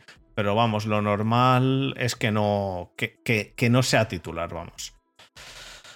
Perfecto, pues vamos a pasar a la NFC Oeste. La NFC Oeste, una de las divisiones más duras, eh, más complicadas, y el último equipo que vamos a decir es el que quedó último el año pasado, que fueron los Niners. Lo digo por Borja. Eh, no, la NFC Oeste, yo he de decir que lo he hablado ya en varios grupos. Em, yo he puesto para mí el orden de cómo van a acabar es Rams, Cardinals, Niners y Seahawks, pero si me dices un orden completamente diferente, da igual el que me digas. Te lo, crees. Me lo totalmente creo, posible. Pero vamos, perfectamente. Yo es que siempre digo lo mismo.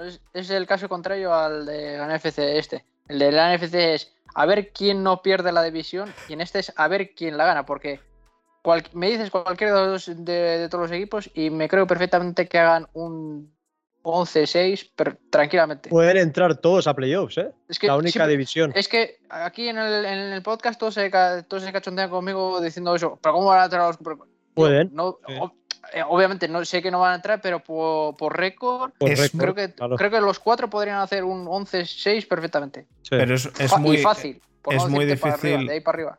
Pero es muy difícil que entren los cuatro. Muy, muy, muy difícil. Eh, muy, muy, muy. Pero si hay una división, Fer, en la NFL que puede pasar. Si hay una división que puede pasar este año, es esta, eh, sin duda alguna. Pero, pero es muy difícil porque tienes que ganar. Para quedar todos 11-6, tienes que ganar todos los partidos de, que tienes, menos eh, los de casa, o sea, los, los, divisionales. Eh, bueno, no sé cómo quedarían, porque no pueden perder todos los divisionales, porque se, cruzan entre ellos. Pero es muy difícil que entren todos con 11, eh, porque es que meterías a todos los que tienen 11 en Wildcard y dejarías fuera que en, otros, en otras divisiones tienes alguno con 12. No, no, algún otro va a entrar con 12. Sin duda alguna, no creo que vayan a entrar todos los equipos de una división porque es dificilísimo, porque es eso. Siempre va a haber otra división que te haga, que te haga un equipo, el segundo equipo que haga 12 victorias en la, en la NFC Norte, por ejemplo. O, no, o te hagan un, 9, no, un 9. Pero es que es, muy difícil que los cuatro hagan 11. Pero bueno, sea como sea, sin duda alguna, uno de los mejores de las mejores divisiones, la mejor. Así que vamos a meternos de lleno que hay que acabar en 15 minutos, Muti. Ni de coña, pero bueno. Seattle Seahawks. Eh, Rubén, ¿a quién tienes de ataque diferencial? Eh, Russell Wilson al final es Russell Wilson es Russell Wilson. Es Correcto. Uno de los tres mejores, cuatro mejores quarterbacks de la liga. Eh, por talento, eh, digo. Eh, Russell Wilson es el mejor, es el MVP de este equipo. Perfecto. Yo estoy 100% de acuerdo con Rubén. tú, Muti, tienes que estar en contra. Para cambiar más que nada, debo decir a Dick Metcalf, aquí el, el, velocista, el que hace 200 metros en, en 10,6 segundos. Así que. Es el otro que... tengo. Por cierto, ¿visteis el otro día que, que Tyreek Hill dijo que podía ganar a. a. a Usain Bolt? Sí. Esto lo dije yo, fe. Un poco flipado, pero bueno. Y en defensa, ¿a quién habéis metido en Seattle? ¿A quién has metido tú, Rubén? Eh, Bobby Wagner. Creo que es un linebacker espectacular. Sí, estoy 100% de acuerdo, coincidimos en los dos. Eh, Bobby Wagner es, creo que, el, mejor jugador defensivo de los, de los Seahawks a día de hoy. ¿Tú a quién has puesto, Muti? Tambores. Seguro. Al tío que acaba de llevarse un pastizal porque le han hecho un contratazo de la leche. Llamada. que creo que va a ser este año más linebacker que, que safety, pero bueno, creo que es un jugador que, se ha llevado una pasta y totalmente merecido porque es un jugador diferencial y, espero que este año tenga más intercepciones que, que sacks, por el amor de Dios. No, sí, eh, Jamal Adams es, sin duda también uno de los jugadores muy diferenciales. Eh, ¿Tú crees que le van a meter de, linebacker más que de safety? ¿Tú lo has visto el año pasado? si, hace, si tiene mejor pass Rasmus que, que muchos outside linebacker, o sea, es increíble. Puede ser, puede ser. Vamos a pasar por ir rápido, relativamente rápido. Ir rápido no quiere decir que no nos gusten estos equipos. Son muy, muy buenos, pero es que hay que, hay que acabar. Eh, los Rams. Los Rams el año pasado quedaron segundos y este año, eh, para mí, en ataque, he dudado entre meter a Cooper Cup o no. Al final no. Al final yo me voy a Stafford. Mm, yo creo que Stafford puede hacer de este, de este equipo un equipo que, que gane la división una de las divisiones más difíciles y creo que Stafford es, el, es una pieza que puede ser clave. Me gusta Stafford, me ha gustado mucho siempre. Creo que ha estado en un equipo muy malo para su calidad, por lo tanto yo me voy con Stafford. ¿A quién has puesto tú, Rubén? Eh, Robert Butch. Creo que es el receptor más fiable que tienen los Rams. Puede ser el Marvin Jones que tuvieron bueno, que tuvo Stafford en, Detroit, el, más fiable, y, creo que Robert Woods en, esa, en ese juego aéreo que siempre plantea McVeigh es el jugador, digamos, más diferencial de, estos Rams. ¿Y no, ¿Y no, crees, Rubén, que sea Deshaun Jackson o, el nuevo drafteado, el chico este, Tutu Adwell, que al ser velocistas y al ser de, ataque profundo le, le dé la vieja tentación de lanzar melones como a. sí, pero hay que ver las manos que tienen, ¿no? A nivel NFL, que es. Tío, en college muchos jugadores que son rapidísimos, que las atrapan, pero. Si Jason Jackson o Tutu Adwell, uno de los dos. Pero hay que, verle, hay que ver a estos jugadores con defensas NFL, ¿sabes? Que al final tienes una garrapata encima que no es como en college, que venga, voy a atrapar un melón y no pasa nada. Entonces, no sé. Creo que Boots es mucho más fiable que estos dos chicos. No sé, es que yo te digo lo que yo lo que he escuchado en el training camp diciendo a, ya, training camp, diciendo, ¡Buah! Jason Jackson, mira que llevo jugando años en la NFL, pero es el tío más rápido que, yo he visto. O sea, mira que yo tengo razón, pero es que no, no, llego ni a lanzarle el balón tan lejos de lo rápido que corre. O sea, se lesiona cada dos segundos, Muti. Sí, sí. sí. No, es incapaz de estar, de estar sano. Sí, yo por eso digo que también Matthew Stafford y además eh, es, yo, yo, no se le consideraría como una segunda oportunidad, sino sigue siendo su primera oportunidad para demostrar que, es un, un quarterback Hall of Famer. De... No, porque mucha gente no se, suele quitarle un poco el mérito del hecho de, que es tan bueno o tuvo, tuvo tantas victorias o tantas yardas y tantos pases de touchdown gracias a, Calvin Johnson, ¿no? Pero se ha demostrado que desde que se fue él, él ha seguido tirando el carro para adelante. O sea, no, no, no ha llegado a ganar partidos, pero él ha seguido teniendo sus 2.000, 3.000, 4.000 yardas X pases de touchdown y, y, muy pocas intercepciones. O sea, lo único que eso no, han terminado de, afinar en, los últimos drives, porque más que nada aguantar el, el drive, porque eh, es uno de los quarterbacks con más game winning drives, eh, Matthew Stafford, pero siempre es igual, aunque les quedan 30 segundos de reloj, la defensa nunca ha sabido acompañar y siempre ha perdido los partidos en, en, esa, en, esas pequeñas cosas. Y yo creo que esta es su oportunidad para demostrar que, puede ganar eh, el anillo, ¿no? Y, y creo que pues además ya, ya, todo el conjunto que tiene alrededor, no solo la ofensiva, sino la defensiva, creo que podrían ayudarle a, conseguir ese anillo totalmente merecido. Y, y, yo no sé por qué la gente, la gente pues tiene la tendencia de quitar el mérito, ¿no? Yo estoy, estoy de acuerdo contigo, a pesar de que es muy importante que Matthew Stafford se benefició mucho de Calvin Johnson. Eso sí, pero no yo creo que fue una relación mutuamente beneficiosa. Sí. claro, tú le puedes lanzar un melón, pero es que nadie tiene el brazo para lanzar un melón de 60 yardas como eh, Patrick Mahomes o como Matthew Stafford, que son dos de los brazos más fuertes junto a, yo creo que Josh Allen en, la liga.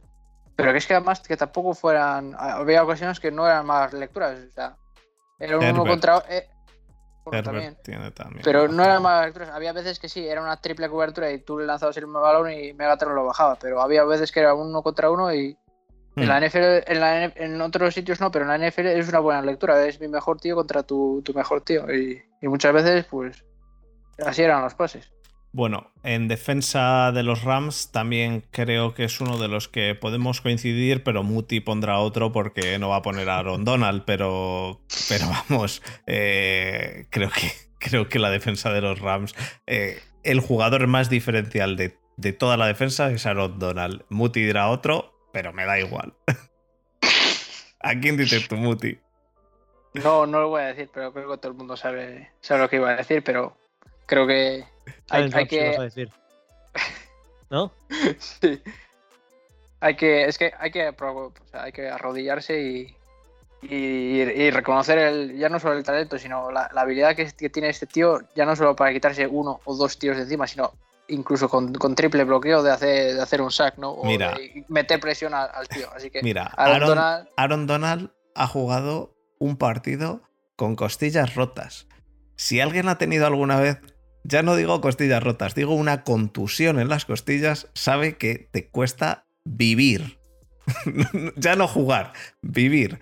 Ha jugado con costillas rotas. Yo, viendo a ese monstruo hacer eso y con costillas rotas, eh, yo, no puedo más que rendirme a la evidencia y de hecho yo el año pasado dije que yo creía que el jugador defensivo del año iba a ser TJ Watt porque hizo más sacks que Aaron Donald. Salió Aaron Donald y dije, pues se lo ha ganado. ¿Qué quieres que te diga? Eh... es, que, no hay otra. Es que no hay otra. Es un monstruo. Hay, que rendirse a la evidencia, eh, las cosas como son. Tú también estás de acuerdo, ¿verdad, Rubén? Nada que añadir, chicos. Para mí, quizá el mejor jugador de la NFL. Eh, uf, em, Más Yo tengo una pregunta para Rubén. ¿Tú crees que es mejor que JJ Watt en su prime? Que mucha gente dice que es. Son diferentes, pero creo que. Es que creo que Aaron Donald es imposible de parar, tío. O sea, le hacen dobles o ¿Crees que es mejor que JJ Watt en su prime? Pero uno es más DT y el otro es más Edge Rusher. Ya, es uno es más eh, defensive y otro es más defensive tackle. claro. Eh, cuando jugó J.J. Watt en los Texas, eh, al principio de, su carrera solía ponerle defensive, pero luego también le pusieron más, le movieron un poco más hacia adentro en una, técnica de 3 y también en una técnica de 5.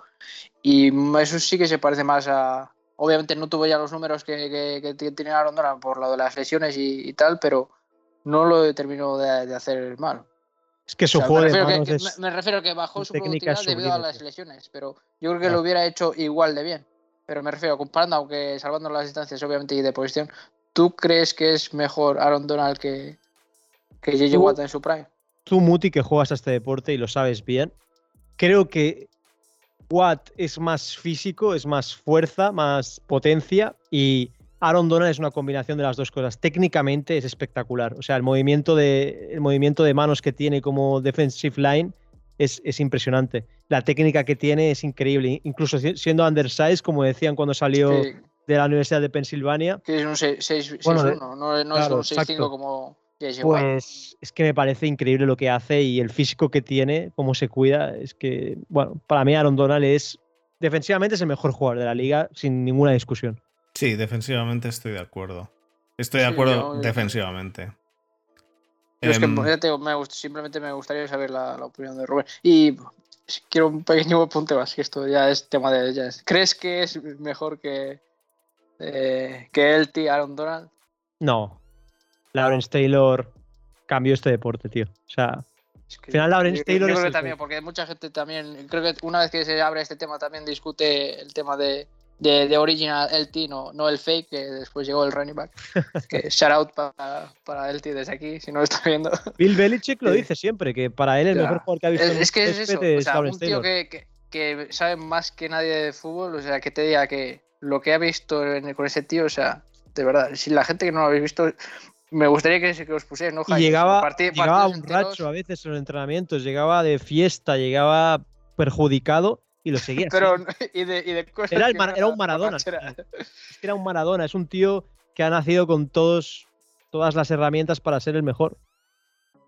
Innatamente. Me siento orgulloso de que fuera de los días, única y exclusivamente.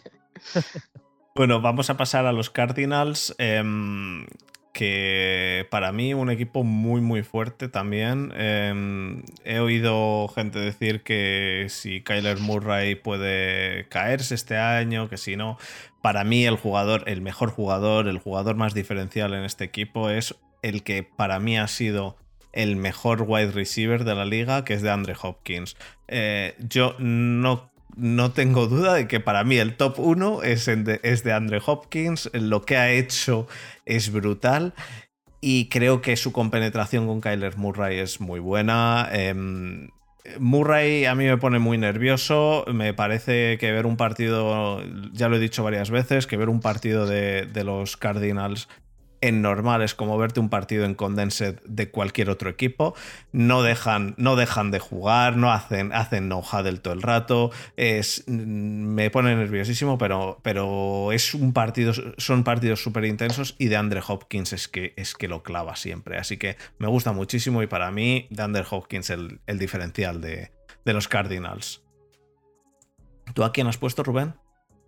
Igual, de André Hopkins. Eh, pese a lo que ha dicho últimamente de las vacunas, que no me ha gustado nada, eh, quitando lo personal, que tuve la opción de entrevistarlo para Spanish Bowl en, en, Londres, estuve en la rueda de prensa y la verdad es un tío muy carismático.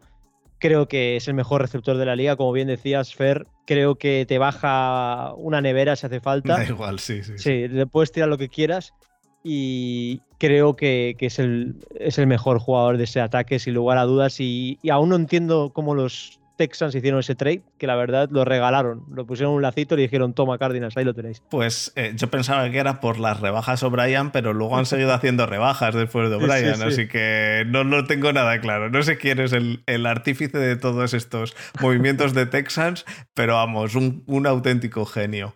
Eh, ¿Y tú, Muti, a quién has puesto? Porque me imagino Yo, que es también. Que también en, en, este caso hay que, hay Ah, que vale. rendirse ante la evidencia. De, Vale. o sea, lo de este tío es, es increíble. O sea, que te cace un Hail Mary con tres tíos encima, o sea, poco, Pero- poco más hay que añadir. Es, que, es, alienígena. es que además, además eh, la coge perfectamente, se ven las manos que salen así de entre, entre tres tíos y Claro, salen es que unas manos. O que empuje al, al. O sea, Yo Nada. siempre lo pillo en fantasies porque me, me da un montón de puntos. es Fer, aprende, como yo. Siempre hay que coger el, el running back da más puntos que el, que el wide Y receiver. pero por lo PPR, ojo, Hopkins. ¿eh? Ah, claro, pero es que nosotros tratamos de jugar sin PPR o Ah, con 0,5 de PPR, que, que Me han cambia liado, mucho. pero buena. Em, Y yo, y yo cogiendo a Stephon Diggs y a DeAndre Hopkins de primera y segunda ronda. Vale, Mientras estos, mientras estos melones cogían running backs. Te harán puntos, Muti, no te preocupes.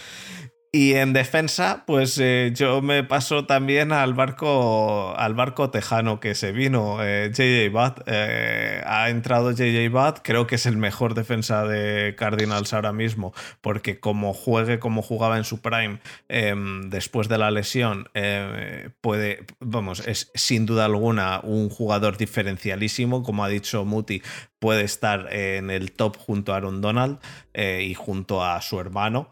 Em, porque vaya familia, ¿eh? Eh, bueno, dos, dos de tres. Eh, pero, pero, pero los dos son muy El buenos. otro, como fullback, tampoco lo hace mal. Ya, pero, pero la, Obviamente no es la posición más sexy del mundo, pero, eh, ya, pero como, tampoco como fullback sí que lo hace bien. lo hace aceptable, pero no es eh, Juszczyk, que, que, es muy diferencial. En cambio, TJ Watt es muy diferencial y JJ Watt es muy diferencial. Eh, para mí eso es JJ Watt. Eh, Rubén, ¿a quién has puesto tú? Yo lo de, lo JJ Watt lo veo ya que está bajando su prime, ya no es el de antes, en mi opinión, después de la lesión, etcétera. Y me gusta muchísimo de André Baker. Creo que es un safety espectacular. Creo que ha tenido unos últimos dos años brutales. Y creo que es el líder de esa secundaria. Ahora, bueno, por la salida de Patrick Peterson, se va a elegir como el auténtico líder de esa defensiva. de Dices esa Buda. Baker. Buda Baker, sí. Ah, eh, has dicho de Andre Baker y digo. Ah, hostia. Se- André Baker es el de, el de, el de tío. Se lo perdonamos. Es que tiene tantos nombres en la cabeza. claro. Se me ha ido, se me ha ido. No, no, no, que no pasa nada, que no- nos pasa a todos. Yo también lo he entendido, pero digo, voy a, voy a clarificarlo. Pero por como es de los Giants, yo no le pongo los puntos sobre las Sí, sí. es. Ese- Tú como eres de los le gustan más las pistolas. Al de Giants le gustan más las pistolas. Sí, no, pero, pero sí, es, es, es un, es un muy buen safety. ¿Y a quién has puesto tú, Muti? Yo también he puesto a JJ Watt. Más que nada, sí, coincido con Rubén, que ha bajado su, su productividad después de las lesiones, pero creo que. eh, A ver, pero al- el equipo en el que estaba. Con, Chan- con Chandler Jones al otro lado, creo que le va a beneficiar y le va a quitar mucho trabajo y va a tener muchas veces en las que va a estar uno contra uno y. y, vamos, muy malo tienes que ser y. Exacto. encima, siendo JJ Watt, muy malo tiene que ser, se le tiene que dar para que no, no haga más de 10 dígitos, o sea, o sea 10 dígitos. Más de ma- unos sacks de más de dos dígitos, o sea, si ya son 10, 12 o lo que sea. 10 10 dígitos estaría cojonudo. Me, me he, querido, he querido decir más de 10, me refiero. Ya, ya, ya. Eh, no, pero estoy, estoy de acuerdo, eh, pero además importante es eso, que para mí Es JJ que no me Watt- dejáis de decir a Isaiah Simmons. para mí, para mí JJ Watt importante es eh, que juega con Chandler Jones y que Claro. los últimos años en los cuales no ha estado en su prime, también ha estado en unos Texans que, que no, en- entendemos, yo creo, nadie eh, lo que están haciendo. Desde que empezaron a dejar marchar a gente, no lo entendemos. Entonces, eh, el equipo no ha estado en un momento en el cual digas, ah, JJ Bad está bien, bien apoyado por otros, eh, por otros jugadores. No, como- siempre ha tirado el suelo del carro. entonces, ahora con Chandler Jones va a ser un, un juego completamente diferente y, y puede, puede, vamos, para mí, para mí es el que va a tirar de, de ese, de ese pass rush. Y además tiene el plus de que tanto te hace un sack como en la próxima jugada en la goal line se pone como tight end y te caza un- una recepción touchdown. O sea, es así de polivalente el tío. Ya. Y pasamos a los Niners, los Niners de nuestro amigo Borja. Yo, mm, en ataque, he de decir que me, me cuesta, pero es que, de nuevo, me rindo a la evidencia. Y mira, Kittel, he estado a punto de poner a Kittel. Pero, tío, es que, es que a mí me gustan los gordos y pongo a Trent Williams, porque es que me parece tan jodidamente diferencial que pongo a Trent Williams. Pero también, aquí, también me gusta mucho Kittel. Estaba ahí entre los dos. De hecho, tengo los dos nombres aquí en la lista, pero. pero Puedes cambiar como yo en el último. pero tiro por Trent Williams. Trent Williams es, es, eh, un tackle que, que da gusto verle y nosotros ahora que estamos con una línea que necesita un tackle de estos, eh, uf, me, me, me hace... Me hace chispitas los, los ojos, tío, cuando, cuando veo a Trent Williams. ¿A quién has puesto tú, Muti? Eh, yo he puesto a- al running o sea, he puesto a Reggie Monster porque creo que, más que nada, por- porque es que lo necesitan, no pueden jugar todo el rato a pase y sobre todo eh, Shanahan se ha caracterizado siempre por, tener un esquema de, West Coast, ¿no? De play action y zonas y carreras con, con inside zone y carreras zonales, ¿no? Y, y de ahí viene el touchdown del otro día por, por hacer una pequeña decisión. Pero yo creo que eso, que Reggie Monster tiene que ser el que dé un paso adelante y, y establecerse como running back número uno, ¿no? Y, y eso les va a abrir mucho, mucho espacio tanto a los receptores, eh, ya sea a Divo Samuel como a Ayuk y, y también a Kittel, ¿por qué no? Incluso al, al fullback, a, a con algún, con algún play action y Mm. para conseguir algún primer down. Yo creo que el running back tiene que ser diferencial, porque ya te digo, el año pasado no lo tuvieron y mira lo que les pasó. Ya. Pero no lo em, tuvieron pues eso, porque se les ilusionaron pues eso, medio equipo. Medio equipo. Es mala suerte. Tiene, tienen, tienen muy buen equipo en, en Niners. A, mí, a nosotros nos gusta meternos con, el- con Niners por, por chinchar a Borja, pero tienen muy, muy buen equipo. Eh, es lo que hay. Eh, ¿A quién has puesto tú, Rubén? Digo Samuel, me, me gusta mucho, es más una, una cosa mía y que me gusta el jugador. Creo que es muy polivalente, puede jugar tanto haciendo jet sweeps como corriendo, como recibiendo. Te da muchas vertientes y al final yo creo que para Shanahan es una pieza clave. Y lástima la lesión del año pasado que tuvo en el pie. Yo siempre lo, pillo, lo suelo pillar en las fantasies porque da muchos puntos y me parece un jugador muy, muy interesante. Yo he de decir que cuidado ahí con Ayuk, ¿eh? que ojo, vaya receptor tiene también en Ayuk. Que, Sí, uf, ¿Viste el partido de pretemporada? No. Ah, Eh, pues sí, por, por eso no habrás visto el drop que, que hizo en, en, en out de, de El de, el, de, el de Niners he visto varios. El de Niners he visto solo el- los highlights. eh, no me ha dado tiempo a verme todo. Y el de Niners he visto Es en la, en highlights. la que estaba Trey Lance de, quarterback, si, si lo Sí, buscar. bueno, lo veré. Eh, he visto varias de Trey Lance, pero porque han puesto a Trey Lance como el mejor del universo, como digo. Pero a ver, a ver. Madre mía. hay que tener cuidado. Y en, y en defensa, en defensa yo sé que Borja siempre dice que Nick Bosa es el mejor defensa y es el más diferencial ahí, pero para mí Fred Warner es brutal y he de tirar por Warner. Es, es cierto que el que dio el cambio a esa defensa fue la entrada de Nick Bosa. Es, estoy completamente de acuerdo con eso, pero es que para mí Fred Warner es... es uno de los mejores linebackers también de la liga. Entonces, no puedo decir a Bosa, tengo que tirarme por Warner, pero ya también puede ser eh, filia mía de linebackers, que a mí me gusta mucho la posición. ¿A quién has puesto tu puti? Yo A voy la a secundaria. no, voy a poner a Eric Armstead porque a, a Fred Warner, tanto como a él, como a- al Maniac de, de los Colts, eh, ¿cómo se llamaba este chico? Joder, que le llaman el Maniac, joder.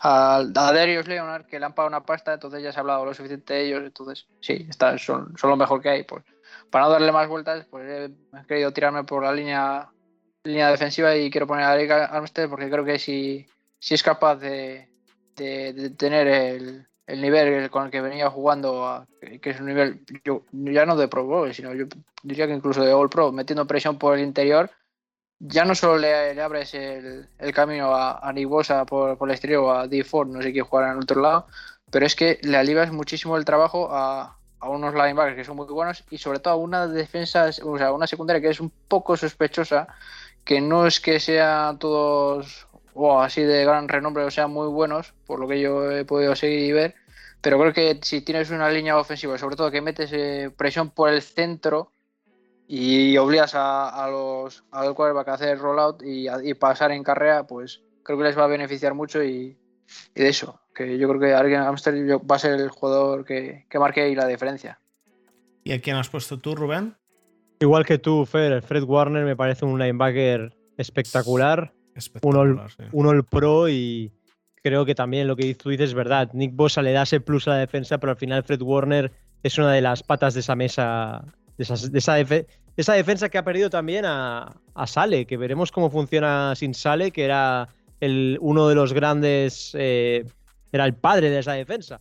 Eh, veremos a ver qué tal funciona ahora sin, sin Sale, pero creo que Fred Warner es el mejor jugador de, esa defensiva de los Niners. Yo, yo es eso, yo no tengo ninguna duda de que para mí Fred Warner es eh, el mejor de esa defensiva, a pesar de que es cierto que, que Bosa. Si alguien me mm. dice, es, para mí Bosa, pues sí, sí, es cierto. Bosa es un, es un jugadorazo. Pues nada, chicos, hemos acabado con todo. Vamos a terminar solo con una pregunta. Eh, ¿Cómo ves tú, Rubén, la NFC este? El orden. Ah, el orden de cómo, va a quedar. ¿Cómo vais a quedar? Sí. ¿Por encima o por abajo empiezo? Empieza por el último, venga. Ok. Eagles, claramente, creo que. A ver, espero no arrepentirme de estas palabras, pero creo que es el equipo que tiene más incógnitas. Tiene un entrenador nuevo, Mm, no tiene, a ver, tiene algunos jugadores muy buenos, pero no tiene unos super cracks que digas, wow, te van a ganar partidos. Entonces creo que los Eagles son un equipo en reconstrucción y creo que van a quedar últimos de división. Luego, complicado, ¿eh? la mitad de la tabla, porque yo creo que va a estar muy ajustado entre los otros tres. Pero creo que quizá Washington va a quedar tercero. Creo que a lo mejor en el quarterback mm, van a tener más dudas. La sorpresa. Bueno, es que la defensa de Washington es muy buena en la No, es que, es que me, sorprende porque mucha gente los pone como primeros o en Pero los casos como segundos. Giants le ganan los dos partidos divisionales, ¿eh? Los, le, Giants le ha ganado los cinco últimos partidos a Washington. pero eso te digo, o ya, dependiendo de quién preguntas, si lo ponen en el primer lugar o en el segundo después de Giants, pero nunca a nadie, a nadie. Tercero, por eso me, ha sorprendido. Curioso. Creo que a lo mejor Dallas va a quedar segunda eh, creo que va a mejorar con Dan Quinn la defensiva y creo que los New York Giants, siendo franco y siendo realista, se tienen que llevar la división. Por cómo acabaron el año, por Joe Judge como entrenador, lo que está haciendo con estos Giants y creo que si Daniel Jones, Golade y Saquon están bien, van a marcar diferencias en el ataque. Y la defensiva de Giants va a seguir creciendo. ¿Y tú, Muti? Yo me, me reservo la opinión, por lo menos hasta la próxima semana, que vea algo más de la línea ofensiva. Porque he, empezado la pretemporada, toda la offseason e incluso la primera semana diciendo que, los Giants van a quedar primeros y los segundos los Washington, en tercer lugar Dallas Cowboys y en cuarto eh, los Eagles. Pero visto lo visto este... A ver, que obviamente a, mucha gente, incluido yo, eh, nos gusta siempre buscar el, el, titular, ¿no? Después de ver un partido. de... somos de Nueva York, hemos venido a jugar, tío. Di, tu resultado, anda. Yo, pues 12-6. 12-6 para Giants. No, 12-5. 12-5, ¿no? Son 17 semanas. Sí, son 9-10 victorias para Giants. No, yo creo que sí. Es, que tiene la posibilidad de, si le sale bien, hacer un 12-6 y si le sale mal, hacer un un 6-12 al revés. Pues como todo. Pero en, el medio no creo que se vayan a quedar de a medio gas. Ojalá. A ver, a ver, habrá que verlo. Pronto, pronto sabremos más. Pues nada. La em, está clarísimo. bueno, vamos a pasar al cierre y, y despedimos. Vamos allá.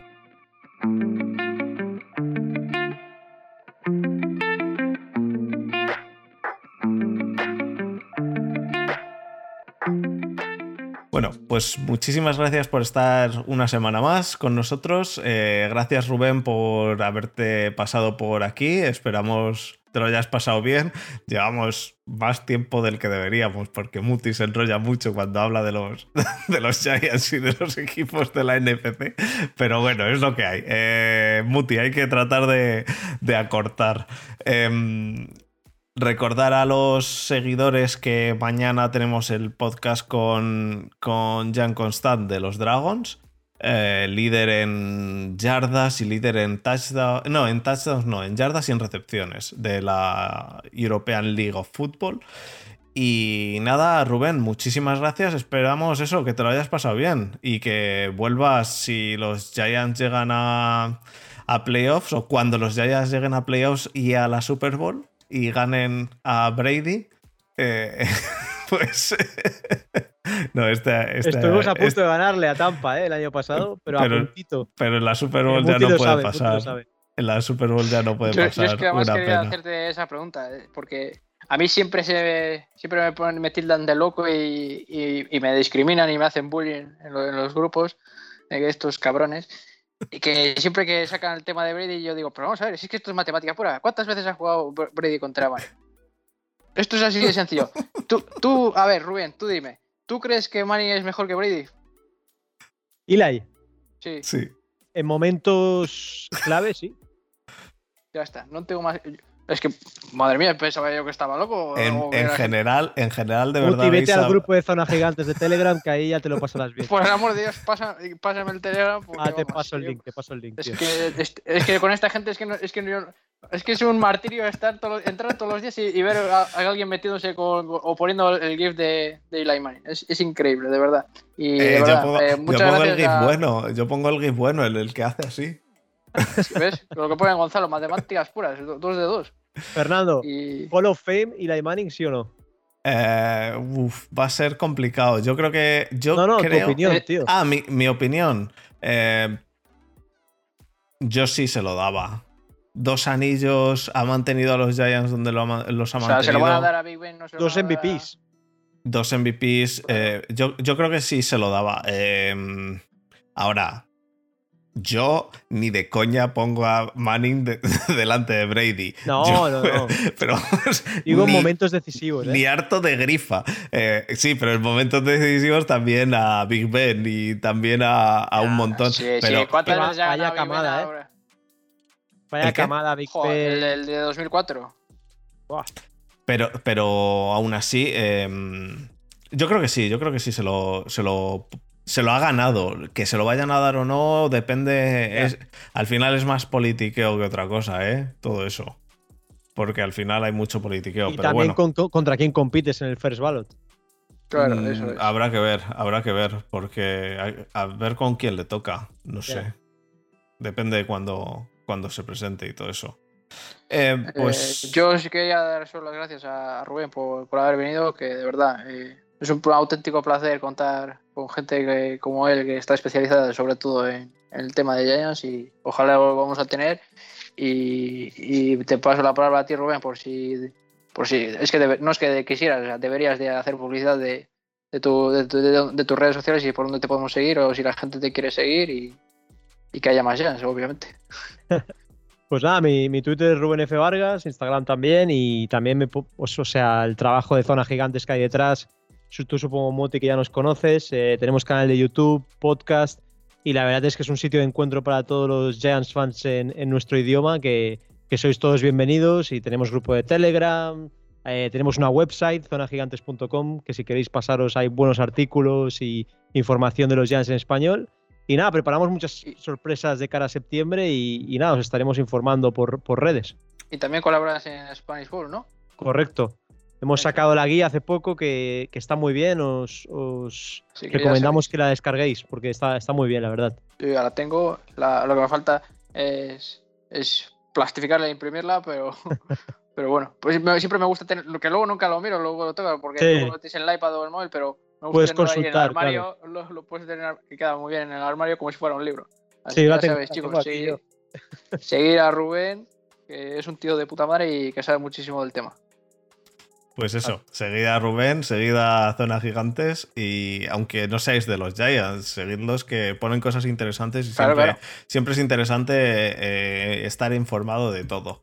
Así que nada, chicos, eh, eso, muchísimas gracias y, y hablamos, bueno, nos vemos mañana, que, que estaré, estaremos a lo mejor Muti y yo o a lo mejor yo solo. Aquí estaremos. Yo haré lo posible por llegar, no prometo nada. Bueno, habrá que ver.